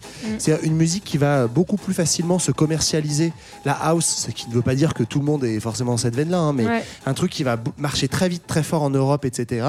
Et la techno, en partie, qui va garder cette image plus underground, plus dark, plus politique aussi, et plus euh, contestataire, en marge du système, avec vrai. le refus des grandes majors de production, euh, euh, vouloir ne pas être diffusé en discothèque, mais plutôt, on verra, dans des free parties, dans des endroits euh, Mm. clandestins, etc. Ouais, et à l'origine, à Détroit, dans les friches, hein, euh, il faut ça. le dire, les anciennes friches industrielles. C'est ça. Et donc, du coup, je trouve qu'on a déjà là, quand on comprend cette histoire-là, on comprend deux grandes destines de la musique électronique qui sont presque contradictoires. Et c'est vrai que, bah, moi, par exemple, les premières fois où je sortais, c'était fin, enfin, c'était dans les années 2000. Et ben, grosso modo, dans les années Culture 2000, en fait, 2000. t'allais en club, t'écoutais de la house, Mm. et c'était David Guetta, et c'était Ibiza, et à l'époque, c'était la flambe, les nouveaux riches, le fric, etc. Il n'y avait pas du tout ce côté techno, dark et politique. Alors moi, c'est quelque chose que j'ai découvert beaucoup plus de- tard. De, la techno en club pour le coup. Ouais, voilà. Mais euh, et peut-être qu'il en existait, hein, j'en sais rien. Mais je veux dire, on est vraiment Non, sur deux branches assez radicalement différentes. Mm. quoi. Alors je sais pas si David Guetta c'est vraiment de la house. Bon, on en discutera Ouais, plus tard. c'est de mais bon. Il se- Non, il ce se revendique ce qui- comme- comme tel. Ce qu'il Ouais. faut noter aussi, c'est que là, euh, on est de la, c'est de la musique vraiment euh, afro-américaine. C'est fait par des noirs pour les noirs. C'est pas du tout une musique blanche comme on peut voir David Guetta et la penser comme Eh oui, mais- comme quand on, tu sais, comme quand t'es européen et que tu te dis Mhm, euh, mhm. c'est quoi la techno euh, Le premier truc qui te vient c'est c'est David Guetta, ce qui est faux. Hein. Mais non, là, on est vraiment dans autre chose, quoi. Et la house comme la techno sont des musiques créées par des Afro-Américains, Ouais. comme Ouais. le jazz, comme le blues, comme Ouais, ouais. pratiquement tout le Complètement rock. Enfin, c'est- récupéré voilà. euh, derrière. Exactly. Bon, alors on est content. Ça y est, on a des mouvements. La, la house et la techno viennent de naître aux USA. C'est c'est pas un mouvement qui a du succès, on l'a dit. L'Amérique est toujours à fond dans le rock, le rap et le R&B à ce moment-là. Mais euh, dans la prochaine partie, on va voir que la musique va traverser l'Atlantique et exploser en Europe. Tout de suite, c'est le grand 3. De l'underground au mainstream, 1990-2020. On arrive donc maintenant en Angleterre, pas dans la branchitude de, de Londres. Un endroit où il fait beau et où les gens sont très heureux de une vivre. fois, avec des chemises à fleurs et des. des, des... Voilà, dans une ville euh, un peu grise, Manchester. Manchester, bah bon, vous le savez maintenant, c'est une constante. hein, euh, euh, on est toujours dans des villes pauvres. grises. hein, euh, voilà, donc ça commence dans un club qui bizarrement va passer de la house music, on ne sait pas pourquoi, et il va se passer des trucs bizarres dans ce club. Ça s'appelle l'Hacienda. Ouais, ça va. Euh, la Hacienda, c'est un club qui va avoir un rôle hyper important dans la, la diffusion justement de, en Europe de la techno et de la house, parce que ça va avoir un gros succès dans, cette, dans ce club. Et c'est encore une fois le moment où Thatcher fait fermer les mines, etc. Il y a un gros taux de chômage. Donc la nouvelle génération, euh, nos futurs, hein, c'est déjà ce qu'on a dit tout à l'heure. Et en même temps, c'est aussi le moment où il y a l'ecstasy qui arrive euh, à la fin des années Et 80. ça, c'est le futur. Et ça, ça c'est plus rigolo tout de suite. Donc là, le cocktail techno MD, euh, forcément, ça marche plutôt bien. Euh, nouvelle musique, nouvelle drogue, des couleurs, des lumières. Euh, les gens sont complètement euh, en- emballés. Et c'est notamment les. Ah bah là, je suis emballé Ils sont emballés. Je dirais, même enjaillé. hein. c'est notamment les supporters de foot euh, qui passent du hooliganisme du coup à la tough euh, peace and love parce que la MD bah, ça donne plus envie de faire des bisous que, que de se taper et donc euh, non, mais voilà c'est une analyse sociologique très profonde D'accord. Donc, à ce ethnographique de, Lu- de de Julie. Julie, voilà, c'est cadeau. Et c'est aussi le moment du Second Summer of Love, ce qu'on a appelé euh, comme ça en 88, justement, euh, parce que c'est un moment plutôt, plutôt peace and love. Ah, Il y, a- il y a en fait il y a aussi une nouveauté qui arrive en termes de son en fait c'est à dire qu'on continue euh, à explorer et notamment tu as un petit groupe euh, qui, qui va inventer un nouveau style musical qui est la has- acid house pardon Mm. Euh, donc une On sait house pas pourquoi ça s'appelle si alors justement house. parce qu'en fait ils vont réussir en bidouillant euh, un, un, un synthé un peu spécial euh, qui, était- qui était pas- un peu passé de mode ils arrivent à créer des sons qu'on n'avait jamais créés notamment des sons qui paraissent un peu acides qui sont vraiment en fait psychédéliques et qui vont aller très très bien Mhm. avec euh, bah, la consommation d'ecstasy. D'acide. Exactement. et donc les deux mots se rencontrent. Vous prenez ce que vous voulez. Acide ecstasy sur l'acid house, le tout marche. Tout Voilà. marche. Ne vous inquiétez pas. un, bon, un bon jus de citron, ça marche aussi. hein. Ouais, C'est bien acide, corsé, hein, hein. Bien acide. Et donc, ouais, ça, ça ouvre une nouvelle porte euh, et on a l'impression d'aller aussi euh, bah, beaucoup plus loin dans, dans, dans le trip et dans le délire. Et, et ça, ça va ouvrir vers ces, ces soirées techno telles qu'on se les représente, c'est-à-dire les premiers raves, euh, où le but, en fait, c'est d'avoir euh, une alternative aux boîtes qui ferment à 2h du matin parce que bah, les effets de la drogue sont encore là. On est toujours aussi pauvre, on a toujours aussi envie de danser pour oublier tout ça. Et on n'a pas envie Et de donc, du coup, on va essayer de trouver bah, des espaces à l'abandon où, euh, avec un sound system, on va pouvoir euh, poursuivre la, la fête jusqu'au petit matin. Ouais, c'est vrai que Thatcher, euh, en plus, euh, était serré un peu la vis. Euh, déjà, euh, euh, fermer des boîtes de Bah, nuit à 2h ça, du c'est matin, c'est pas non plus, euh, tu vois, c'est pas non plus la méga Ça fête. n'a pas hein. trop changé. hein. Maintenant, je crois Ouais, que c'est 3 heures. hein. C'est Ouais. Toujours euh, très tôt. Ils en ont toujours Angleterre. été sécos là-dessus. Ouais, euh, Ouais, il commence à 17h. hein. C'est vrai. C'est pas vrai. Mais Ils en le choix. c'est- intéressant de voir comment justement c'est euh, là aussi des interdictions politiques, un parti conservateur au pouvoir, Thatcher, qui se dit ok, il faut euh, juguler. Euh, c'est pas pour rien qu'elle fait ça non plus, c'est que on a pas pour le bien de ces jeunes. Voilà. Ah. Eh ouais. On a parlé de l'arrivée l'ecstasy. En fait, c'est un, vrai phénomène de société. Il y a beaucoup de drogues, de nouvelles drogues qui circulent. Et donc, bah, croyant en fait juguler le phénomène, et je vais fermer les boîtes, les gens vont aller se coucher. Bah non, rater ma cocotte. Ce qui se passe, c'est que les gens, ils font juste 100 bornes en bagnole après avoir pris de l'acide. et effectivement, se retrouvent dans des rave parties. Et là, se passe un phénomène en Angleterre qui va après déferler sur toute l'Europe. Mm. Mais effectivement, c'est on commence à investir des friches industrielles, mais aussi des champs loin des villes. Ouais. Et c'est là aussi peut-être une des premières fois, hein, à ma connaissance, où la musique électronique quitte seulement le, le milieu urbain et arrive vraiment dans des campagnes. Évidemment, c'est surtout des gens, des, des jeunes urbains Ouais. euh, Ouais. qui viennent, mais, mais Ça pas que. un peu, hein. Voilà. Et en fait, on arrive là sur des trucs où euh, c'est plus euh, juste un petit club avec euh, 300, 400 personnes. On a des rassemblements de dizaines, personnes, voire de centaines de milliers de personnes qui se retrouvent en Grande-Bretagne. Mm. Et le phénomène des rave parties devient vraiment un phénomène de société euh, hyper important. Ouais, et euh, pardon, et où en fait où ils créent euh, ce qu'on appelle les sound systems, parce qu'en fait le sound system ça va être le matériel, mais c'est aussi des collectifs de bénévoles qui euh, dont, le but va être euh, de créer ces, ces partout. Et en fait, on les, on les appelle les, les Spiral Tribe, donc euh, qui ils deviennent en fait complètement nomades et mobiles. Ils, ils bougent à chaque fois pour trouver des nouveaux lieux et créer ces fameuses free parties. Et la free party, bah, comme son nom l'indique, elle est gratuite, elle est accessible à toutes, à tous et toutes. Donc en fait, il y a vraiment aussi un aspect encore militant qu'on retrouve dans, euh, dans cette musique-là. S'opposer justement à la- à l'Angleterre conservatrice, euh, s'opposer au fait qu'on puisse restreindre l'accès aux lieux et, et- et faire Mm. en sorte que ce, que ce soit possible pour tout le monde. Mais c'est vrai qu'il y a un idéal euh, communautaire dans, dans, dans, dans, le, dans ce mouvement-là. Là, on a dépassé la SIDA, on est déjà sorti des boîtes, et- etc., etc. On est même euh, un petit peu avancé dans, dans les années 90. J'ai un petit peu de, de, de Spiral Tribe là. on bah sent un petit peu ce petit truc acide là qui, qui siffle un peu, mais c'est quand même très rapide. C'est ça, c'est que ça devient de plus en plus rapide. hein. On estime qu'on est, euh, qu'on va entre so- 160 et 200 BPM, donc bah, et, euh, et avec des, des kicks et des, des basses hyper fortes, Ouais. hyper saturées. Enfin, now donc euh, on sent que là, il faut, faut s'en être mis un peu euh, dans le corps pour Derrière le pouvoir, euh, pour y aller, quoi. Et, et c'est une autre caractéristique, c'est une musique répétitive.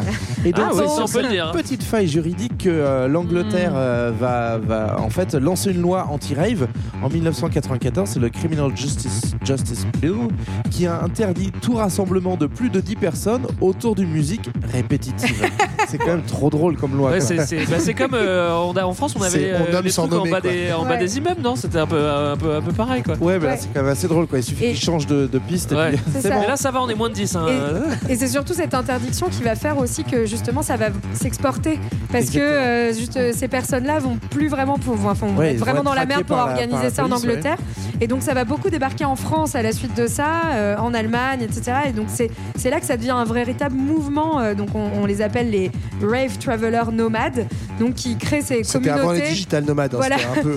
c'était différent ouais. Ils émargeaient pas à 20 KE par mois, Voilà. ils juste de l'acide. ils, ils voyagent avec leur sound system et, et ils font des teufs quoi Ouais, à travers toute l'Europe en fait, et du coup, tu as des lieux qui deviennent un peu réputés. euh, Donc, tu as même des rassemblements de, de sound system qu'on appelle des technivals, c'est-à-dire un, un festival euh, techno euh, qui, qui va rassembler, mais vraiment, il y a des gens qui traversent des pays entiers pour se retrouver à tel rendez-vous euh, en Espagne, euh, euh, en France, en À Allemagne, Beauvais. euh, à Beauvais. Ouais, non mais oui. Euh, dans, le nord et aussi en Bretagne, je crois. Enfin bref, il y a- il y, a- il y a des. Ouais, des- bah Rennes, c'est à ce moment-là que Rennes devient la capitale des, punks à teufs chiens. et des punks à chiens.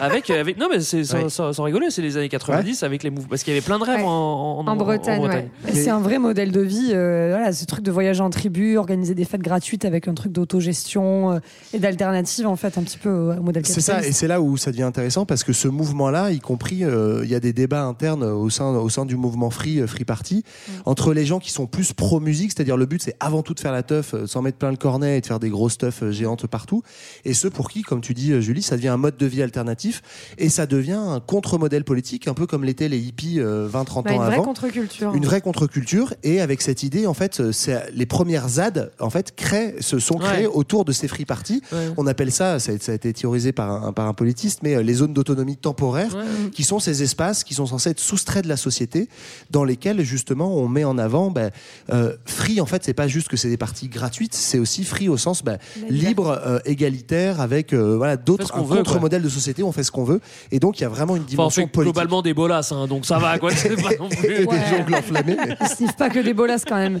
Et c'est encore cette idéologie-là qui régit des lieux comme le Berghain à Berlin aujourd'hui, qui est un club assez récent, mais où, euh, de techno, où vraiment cette idée c'est tu viens là-dedans, tu rentres et tu y fais ce que tu Sauf veux. que tu rentres pas, c'est ça le c'est Ouais. Ouais, pas si t'es français tu rentres pas ouais. T'attends 6 heures et il faut être habillé tout en noir et il faut pas être une meuf, mais euh, Ouais. voilà, c'est- c'est t'as la Alors, chance de rentrer. ça continue un petit peu. Faut pas oublier que le mouvement d'acide là, par euh, euh, années 80 euh, en Angleterre, que les Anglais l'été, où est-ce qu'ils vont? Bah ils vont à Ibiza. Du coup, ils ramènent la acid house. Euh, ça va faire un mouvement qui fera la, la, la house baléarique, qui sera un peu plus lounge, café Puis la. Transgoa Greg est-ce que puis la Transgoa, alors celle, là, celle-là, c'est celle qui va à Goa, parce que les Anglais, l'hiver, vont à Goa pour faire la teuf, et du coup, ça fait une Transgoa, mais ça, ça sera un petit peu plus tard. On est encore sur de la house et de la techno. Euh, je vous propose d'aller maintenant du côté de Berlin, parce que c'était Une dans ville où les gens sont heureux et où il fait très beau. La ville du Berghain, justement, un endroit vraiment chaleureux qui ne ressemble pas du tout à une prison soviétique. Bah, pour le coup, là, c'est soviétique. hein, euh, euh, on va vous présenter la ville. Comme d'habitude, devinez quoi Vous avez compris, elle est froide et sinistrée. D'autant que. euh, on Bah, est, c'est la euh, fin de la guerre voilà. froide, ouais. Donc euh, le, en 89, le mur tombe et euh, en fait, les jeunes de l'Est vont découvrir ce qui se passe de l'autre côté du mur. Et apparemment, bah, de l'autre côté du mur, on s'en met plein le cornet sur de la musique house des États-Unis. Et euh, en fait, euh, voilà, c'est la découverte justement. bah, Enfin, Johan en parlait de ces free parties et aussi de la liberté qui, enfin, qui va avec. Euh, voilà, et donc il va y avoir vraiment une émulation autour de, de ces de ces lieux avec et, une volonté en fait d'avoir justement cette musique très minimale où il n'y a pas de voix, où il n'y a plus de message en fait pour contrebalancer aussi toutes ces années de, de propagande politique. Enfin, il y a peu de mélodie. C'est vraiment l'idée euh, du, fu- du, du futur, de la liberté, de voilà, euh, d'une musique qui en fait, Ouais. enfin pour eux, enfin devient euh, apolitique, mais c'est de symbole de liberté. Euh, Alors et, au début c'est un petit peu les gens de l'Est quand oui, le mur tombe qui qui vont dans les boîtes de Et l'Ouest puis après, c'est et après ça l'inverse. sera l'inverse. Et Ah en bah- tout cas, ce qui est intéressant, c'est comme disait Julie, c'est qu'on va vraiment réinvestir les bâtiments qui ont été abandonnés aussi par l'URSS, d'anciens bâtiments de, de, bah, de, comment dire, du pouvoir, de police, et notamment euh, cette fameuse boîte euh, qui s'ouvre dans une ancienne banque euh, avec des barreaux de métal, enfin bref, euh, qui s'appelle le Trésor, je crois, couvre en 1991. Trésor qui est un club mythique. hein. Ouais, qui est toujours une institution. euh, et effectivement, d'ailleurs, quand le Trésor ouvre, donc c'est le retour à un lieu un peu fixe avec des horaires, avec un bar, avec tout, euh, tout ça. Ouais, parce qu'avant il y a eu presque 3, 4, 5 ans de, de, De free friche, party ouais, dans, dans, dans Dans Berlin. Quelqu'un un lieu et Est on y va, abandonné. quoi. Quoi. Donc là, le Trésor, il va aussi permettre de fixer un petit peu et de d'institutionnaliser, même si ça reste dans un esprit très libre dans un premier temps. Et donc, du coup, pour euh, un peu lancer le, le lieu, bah, ils vont faire venir euh, les, les pionniers de ce qu'ils écoutent. Et en fait, ces pionniers-là, c'est les gars de Détroit. Et, C'est ça qui est euh, drôle, hein. Et donc, qui se retrouvent bah, à Berlin en superstar, alors qu'ils pensaient être. euh, Oui, parce que chez eux, personne les connaît. Mais quoi. ouais, c'est ça. Et là, c'est des grosses stars. euh, Et d'ailleurs, Jeff Mills, il va signer carrément sur le label du Trésor. euh, Mais voilà, ils hallucinent de la popularité qu'ils ont, euh, qu'ils ont à ce moment-là. Euh, Jean-Baptiste. Oui, non, ça va pas durer. Enfin, le trésor, ça va durer, c'est- ça existe toujours aujourd'hui. Euh, mais le, le, reste, cet esprit de liberté va pas durer parce que globalement, bah, le- l'Allemagne de l'Est et Berlin-Est, ça va devenir la RFA, c'est-à-dire l'Allemagne de l'Ouest, quoi. Et donc, globalement, bah, s'il y a des sous à se faire, on va retaper les Ah, c'est plus que la liberté, tu veux C'est la dire. liberté, mais c'est aussi le capitalisme et donc La liberté d'entreprendre, la-. Ah, c'est vrai, j'avais oublié. La pardon. chance donnée à c'est bien chacun. les jeunes que vous preniez ça un peu dans le crâne. hein. Dès lors qu'on veut se donner la peine de travailler un petit peu et c'est ce qui se passe à Berlin-Ouest. voilà. On se coupe, On les, se coupe cheveux, les cheveux, on prend une travail. douche et hop au boulot. Et donc du coup, bah il y a à la fois une disparition progressive des, des lieux underground et puis il y a aussi une forme de récupération de la techno en fait qui devient bah, un truc qui se vend bien quoi. Donc du coup, euh, on va on va faire signer au maximum sur des labels, on va faire euh, des grands événements. Donc c'est la, la grande période des techno parades, des love parades euh, qui vont euh, mettre la musique techno en avant dans la rue et très médiatisée. Et puis c'est aussi à ce moment-là qu'émergent les grands DJ euh, stars mondiales que- qu'adore Greg, euh, qui vont du coup bah, euh, incarner un mouvement qui jusqu'à présent avait évité de- d'avoir des têtes d'affiche. Ouais, moi je pense surtout au techno viking, euh, mais je te redonne la parole. que j'aime beaucoup aussi. Non, mais euh, moi je trouve ça très intéressant parce que c'est toute l'ambivalence entre ce truc de récupération et de démocratisation Oui, aussi de ces musiques-là. Et notamment, euh, tu parlais euh, des technoparades. Et en fait, bah, c'est aussi euh, la Gay Pride qui, se, qui devient quelque chose de plus contre-culturel. Parce qu'en fait, on en parle en creux depuis le début, mais la grande communauté, en fait, qui est euh, Ouais. la communauté qui porte cette musique-là et qui se retrouve depuis le warehouse, c'est la communauté LGBT, hein, les gays, les trans, les lesbiennes, Ouais. etc.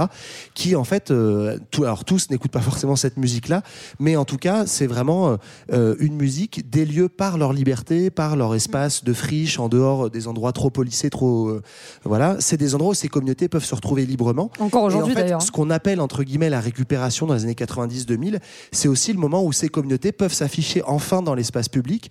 Alors certes, ça devient commercial, mais aussi, pour une fois que je défends le grand capital, écoutez-moi bien, hein, mais euh, c'est aussi le moment où justement les communautés LGBT, par exemple, peuvent défiler librement dans la rue et ça devient presque cool. Et en fait, le fait de, de revendiquer cet aspect queer, etc., devient branché.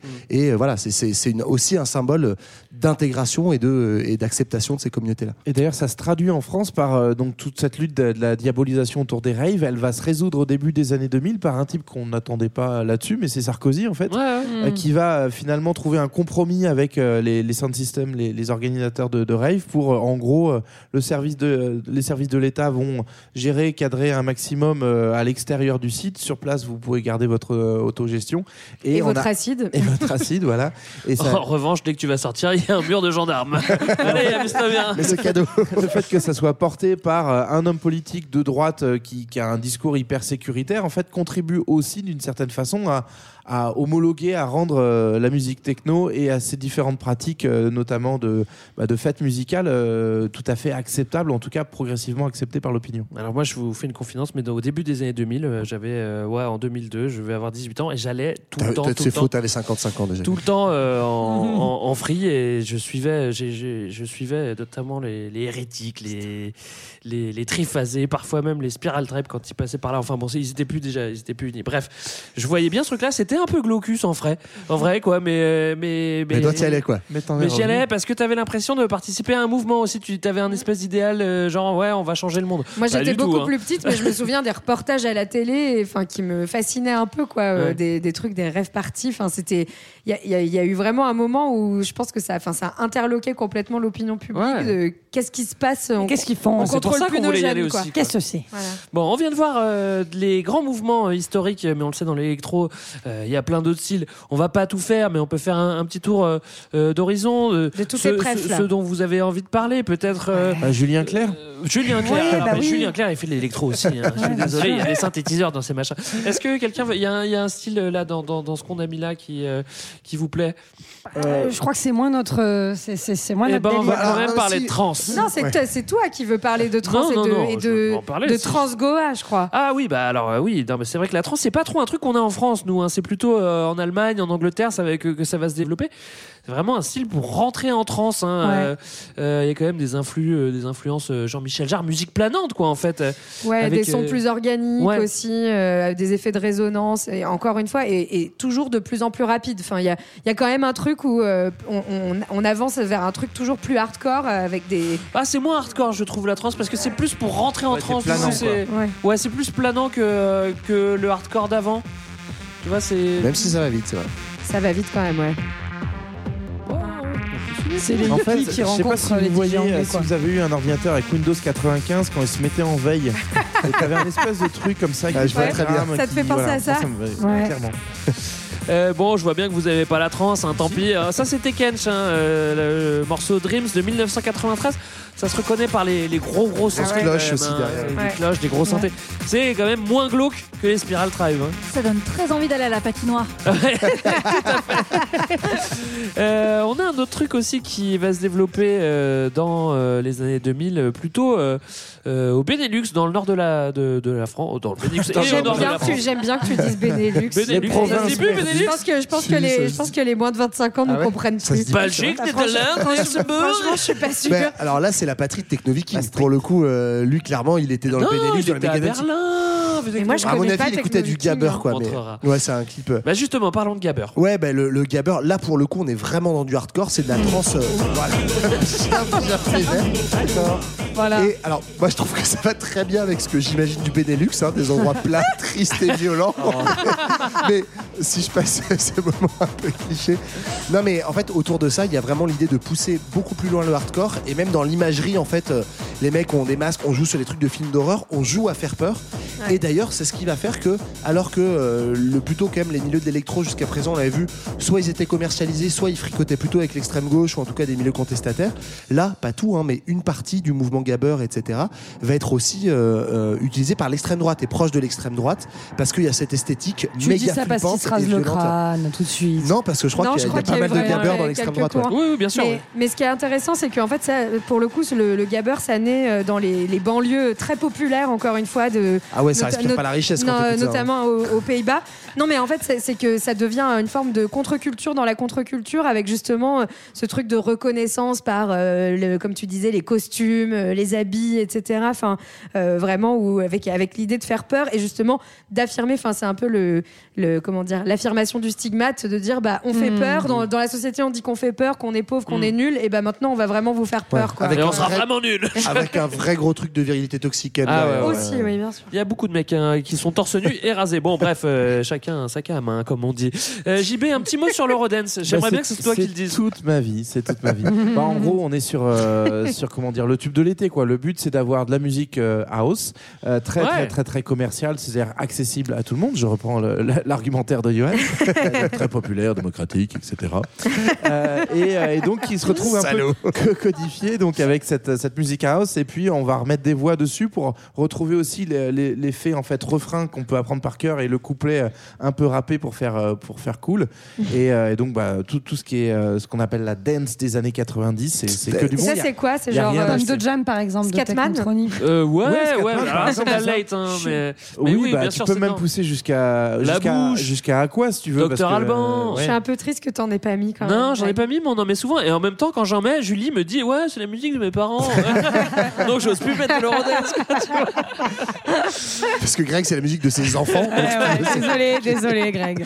Bon, après, on aura la French Touch, évidemment. On peut pas ne pas citer euh, Daft Punk, Bah même non. si tout le monde connaît. Donc, euh, Ouais, mais bon, faut, faut pas. Enfin, Faut pas euh, dénigrer Alors, ok, ça fait. Non, mais c'est juste, faut pas aller trop vite non plus là-dessus, parce qu'effectivement, ça C'est quand même devient un quand gros- même un gros morceau. ouais. un étendard aujourd'hui. Alors c'est c'est très marrant parce que c'est quand même de la hausse effecti- effectivement qui vient plutôt des États-Unis, de Chicago, très Ouais. longtemps après, mais euh, qui a de- les- quand même un certain nombre d'artistes français lui ont donné une coloration. Ce qui est marrant quand même au passage parce que la French Touch devient de la house commerciale et mondialement connue, même si euh, elle peut être de très bonne qualité avec les Daft Punk et tout. Mais si tu regardes l'origine sociologique des mecs de la French Touch, C'est que des blancs que des de banlieue ouest parisienne. Non, mais c'est quand même assez drôle. que quoi. des Versailles. Et c'est quand même des mecs, pour le coup, qui se payent euh, du beau matos euh, à 16, 18 ans, tout Ouais. seuls dans leur garage, un peu geek. Mm. Et donc, on n'est plus du tout dans ce truc, on n'est pas dans le club gay, afro euh, et un peu, euh, un Et peu non, hardcore. Euh. Aujourd'hui, c'est Et- le label euh, Headbanger, notamment hein, le label de Justice euh, avec Pedro Winter, qui était aussi le, le manager des Daft Punk. C'est ça. Et On en fait, adore. Hein. Mais c'est Ouais, mais, mais, c'est surtout aussi que ça devient euh, de la house un peu élitiste aussi, enfin euh, du par le par la même occasion où euh, il va vraiment y avoir une recherche du sample sur des trucs euh, enfin voilà de, de dénicher en fait euh, Ouais. d'anciens euh, d'anciennes musiques de les sampler il y a vraiment du coup tout un truc d'aller rechercher euh, l'échantillon euh, enfin voilà c'est L'échantillon qui va assez bien, c'est euh, ok, c'est assez dire, léché comme euh, Ouais. comme euh, type de house quoi Et ce qui est intéressant, c'est que c'est en fait le, le label French Touch, c'est pas vraiment euh, comment dire, c'est pas eux qui se désignent et qui se mettent ensemble comme étant euh, partie d'un mouvement. Oui, c'est la presse, notamment anglo-saxonne, qui s'est dit ah bah ils sont tous français, ils font tous un peu de la house hyper On va leur trouver un nom. On va les appeler French Touch. Voilà. Alors que s'ils connaissaient la France, ils auraient dit 78 touch parce que tous ces gars-là viennent du 78. Live touch. Non, non, moi, Touch. moi, j'adore cette house. En vrai, ils font une house filtrée. Un moment où euh, à Berlin ça devient euh, vraiment minimal, là c'est plutôt presque maximal. On va pousser les trucs à fond. Genre Ouais, puis- Justice, on pousse les trucs à fond. On a ça. envie de danser, on a envie de faire la Et puis en vrai, les tout premiers albums des Daft Punk, enfin c'est ouf comme c'est nouveau, c'est hyper original et Ouais, c'est- ça marche. très quoi. Techno, très techno finalement. Ouais. Bon bref, Euh, on en a pas parlé, mais c'est vrai que dans notre enfance, on a été biberonné à l'électro, tout simplement dans les jeux vidéo. Et comme on jouait en boucle des heures et des heures, on s'est mangé, Fighter. on s'est mangé de la trance et plein de techno un peu chelou dans les jeux vidéo, mais biberonné, biberonné quoi.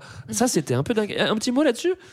Moi, J'ai la musique de Mario qui me vient, mais du coup, je sais pas si c'est Techno House, tu me dirais. Écoute, je te mets Street of Rage, peut-être que tu vas comprendre. ouais. Ah non, mais tellement. C'est tellement ça. Street Fighter, quoi.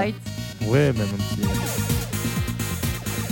C'est vrai vraiment que de la house, c'est marrant parce que sur ce passage, bref, quand, j'ai lu ce passage-là de ton magnifique plan, Greg, euh, effectivement, j'avais jamais tilté. Je me suis dit, ben oui, en fait, euh, j'ai écouté de la musique électro non-stop en jouant à Street Fighter Ah et bah à ouais. Mario, quoi. Enfin, Bah, Ce qui est rigolo, c'est qu'en fait, les consoles, elles intègrent des puces de synthétiseurs.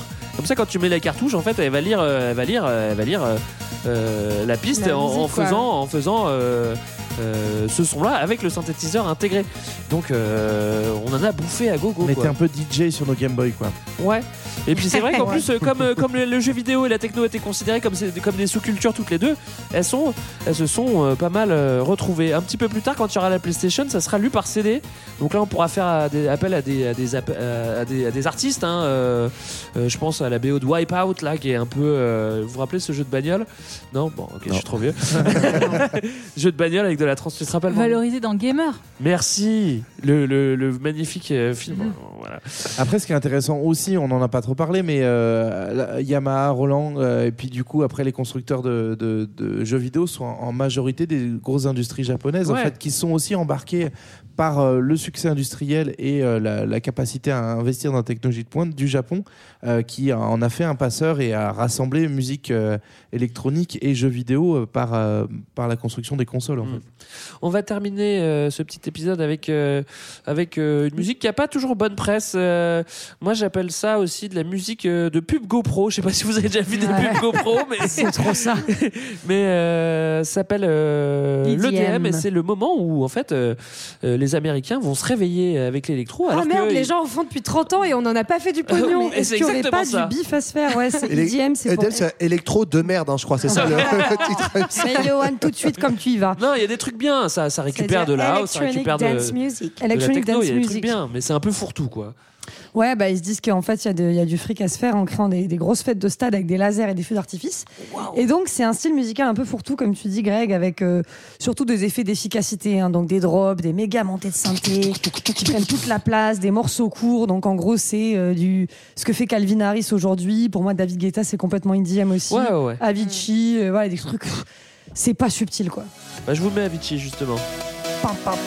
Ah là. Bah, c'est fait vraiment, ouais, c'est commercialisé pour être vendu, pour danser. être écouté sur des plateformes de streaming, Ouais. passer en boîte de nuit l'été et être des Mais tubes ça, internationaux. en fait, c'est un peu de l'eurodance euh, Ouais, plus renouvelé, en moins bien, quand même. peu. C'est de l'American ouais, dance, quoi. Ouais, c'est de l'American dance. En fait, elle pourrait peut-être presque. ça- Alors que lui, il est suédois hein, pour le coup, Ouais, Avicii. ouais. euh, Il est mort d'ailleurs, non? Ouais. Ouais. Noyé. Il est mort sûrement parce qu'il s'est fait aussi un peu presser par le système parce que quand tu fais des, des concerts dans les stades tous les jours euh, Ah, avec 25 000 personnes et que tu rencontres jamais ton public et que tu es tout seul dans ta, dans ta, dans ta piole, au bout d'un moment je pense que tu es un petit peu rincé, c'est peut-être ce qui lui est arrivé. En tout cas c'est toujours, euh, c'est- je trouve que le, le DM c'est toujours... euh, avec une image forte et on a parfois l'impression que les gens euh, pensent d'abord à leur image avant de composer peut-être que même euh, ils euh, délèguent les compositions euh, ils délèguent les compositions à des gens et qu'eux ils pensent à faire leur clip quoi hein. Ben, c'est ça un peu l'ironie triste du sort, c'est quand on repense au début de la techno de Détroit, on parlait de Underground Mm. Resistance, ce label qui justement refusait de mettre en avant les figures des DJ pour euh, mettre en avant la communauté afro-américaine et tout. Là, c'est l'inverse, c'est d'abord Ouais. la figure du DJ, la gueule du gars, c'est souvent c'est des mecs beaux gosses, blonds avec du gel Famous. Voilà, et euh, avec euh, des nanas évidemment si possible un peu à poil et refaites euh, derrière. Et du coup, et comme tu dis, la musique parfois est même sous-traitée par ces artistes-là. Quoi. Et d'ailleurs, les, les femmes hein, sont assez euh, sous-représentées dans le genre de, de- de la musique électronique aujourd'hui. Euh, Il y a quand même des grands noms depuis les années 2000. quoi. Il y a Miss Kitty, Hélène Alien, et puis plus récemment, je sais pas si c'est une impression personnelle, mais j'ai l'impression que notamment dans la techno, il y a quand même des grands noms de femmes comme Nina Kravis, Charlotte De Witt ou euh, Amélie Lenz, qui sont deux, deux Belges. Euh, D'ailleurs, Charlotte De Witt, au début, elle avait un pseudo, euh, un peu un nom euh, où on pouvait pas savoir que c'était une femme, en fait, exprès pour que ça soit pas, enfin voilà, elle soit un petit peu considérée comme comme ses égaux masculins. Et d'ailleurs, on a aussi des grosses stars comme genre Madonna, Justin Bieber, etc., qui utilisent tous de, de en fait. Et ce qui est terrible, c'est que bah, évidemment, ils s'adressent pas du tout aux gars de, de Détroit, ils s'adressent à des types comme bah, les gros les gros producteurs, David euh, Guetta, voilà, Avicii, David Guetta. Calvin Harris, ou même euh, Mirwais, il a fait le bon Mirwais, c'est plutôt cool. En vrai, c'est le gars de Taxi Girl qui a fait le l'album Music de Madonna. Donc voilà, c'est pas c'est pas les gars noirs de Détroit qu'on vient chercher euh, pour euh, recycler leur son finalement aujourd'hui. quoi. Les amis, on s'approche de la fin de notre épisode. Est-ce que vous voulez rajouter quelque chose? Est-ce que vous avez des recommandations? Bah, nous, Ouais. on a envie d'aller en disco club maintenant. Voilà, Ouais, une, petite ouais, reco, hein. une petite reco dans la suite de ce que vient de dire Julie. euh, J'ai j'ai vu un docu super bien d'Arte qui s'appelle Sisters with Transistors, qui est en fait justement une histoire des femmes et de la musique électronique et euh, qui retrace bah, un peu l'histoire qu'on vient de faire, mais comment euh, derrière un Pierre Schaeffer, derrière un Témérine, un Térémine, etc. Il y a en fait plein de femmes euh, qui ont bidouillé plein de trucs et le, le documentaire est vraiment très cool. euh, voilà, je vous recommande. Je l'ai pas vu et j'ai Trop très envie de le voir. Ouais. Moi, je vous conseille d'aller écouter nos collègues podcasteurs euh, Simon et Simone qui font des très bons podcasts euh, sur la musique, certains sur euh, l'électro. Il y a aussi Laurent De Wild qui a fait un bouquin qui s'appelle Les Fous du son que j'ai adoré. Je vous conseille aussi 24 Hours Party People qui est un film sur Ouais. l'époque de Manchester, New Wave, euh, en passant à Acid House. Et ça, c'est vraiment génial. Euh, vous voulez dire quelque chose d'autre? Bonne fin Bah, d'année. Profitez de l'été et dansez sur Faites la fête. Un peu d'Eurodance cet été. Hein. Ben voilà, parce qu'en fait, c'était le dernier épisode de la saison. On espère que ça vous a plu, que vous arriverez maintenant à différencier la house de la techno. C'est très très important. C'est très important, je le répète. Euh, nous, on finit cette année en beauté. On est assez content. On a réussi à tenir notre rythme de diffusion malgré le Covid, malgré les guerres, malgré tous les événements. On vous a quand même Malgré livré- la fin de la moutarde, il y a plus Malgré de la fin de la moutarde et de l'huile et de la mayonnaise, donc c'est ça que ça veut dire. on a réussi à vous livrer euh, euh, un épisode toutes les se- deux semaines et on n'est pas peu, fla- pas peu fiers, pas peu fiers. On, vous- on vous remercie de nous avoir suivis. On espère que vous avez appris des trucs. Moi personnellement, j'ai appris plein de trucs. hein. J'en ai aussi. oublié certains, j'en ai oublié certains, mais je suis toujours très content de faire ce podcast avec vous, les amis, Nous aussi, Greg. nous parce aussi. que c'est toujours assez enrichissant. Voilà. C'est beau On ce se retrouve. C'est Merci, une longue merci. conclusion. Un podcast C'est une longue- assez C'est pas non plus enrichissant. très enrichissant, c'est assez C'est enrichissant. assez enrichissant. Bah oui. Personne je passe n'écoute. mes mots. Plus personne ne nous écoute à ce stade. Les amis, à la prochaine. Bonnes On se quitte vacances. avec Arnaud Rebotini qui reprend Kraftwerk. Bye Bisous. bye. Salut. Salut. Zouk, zouk.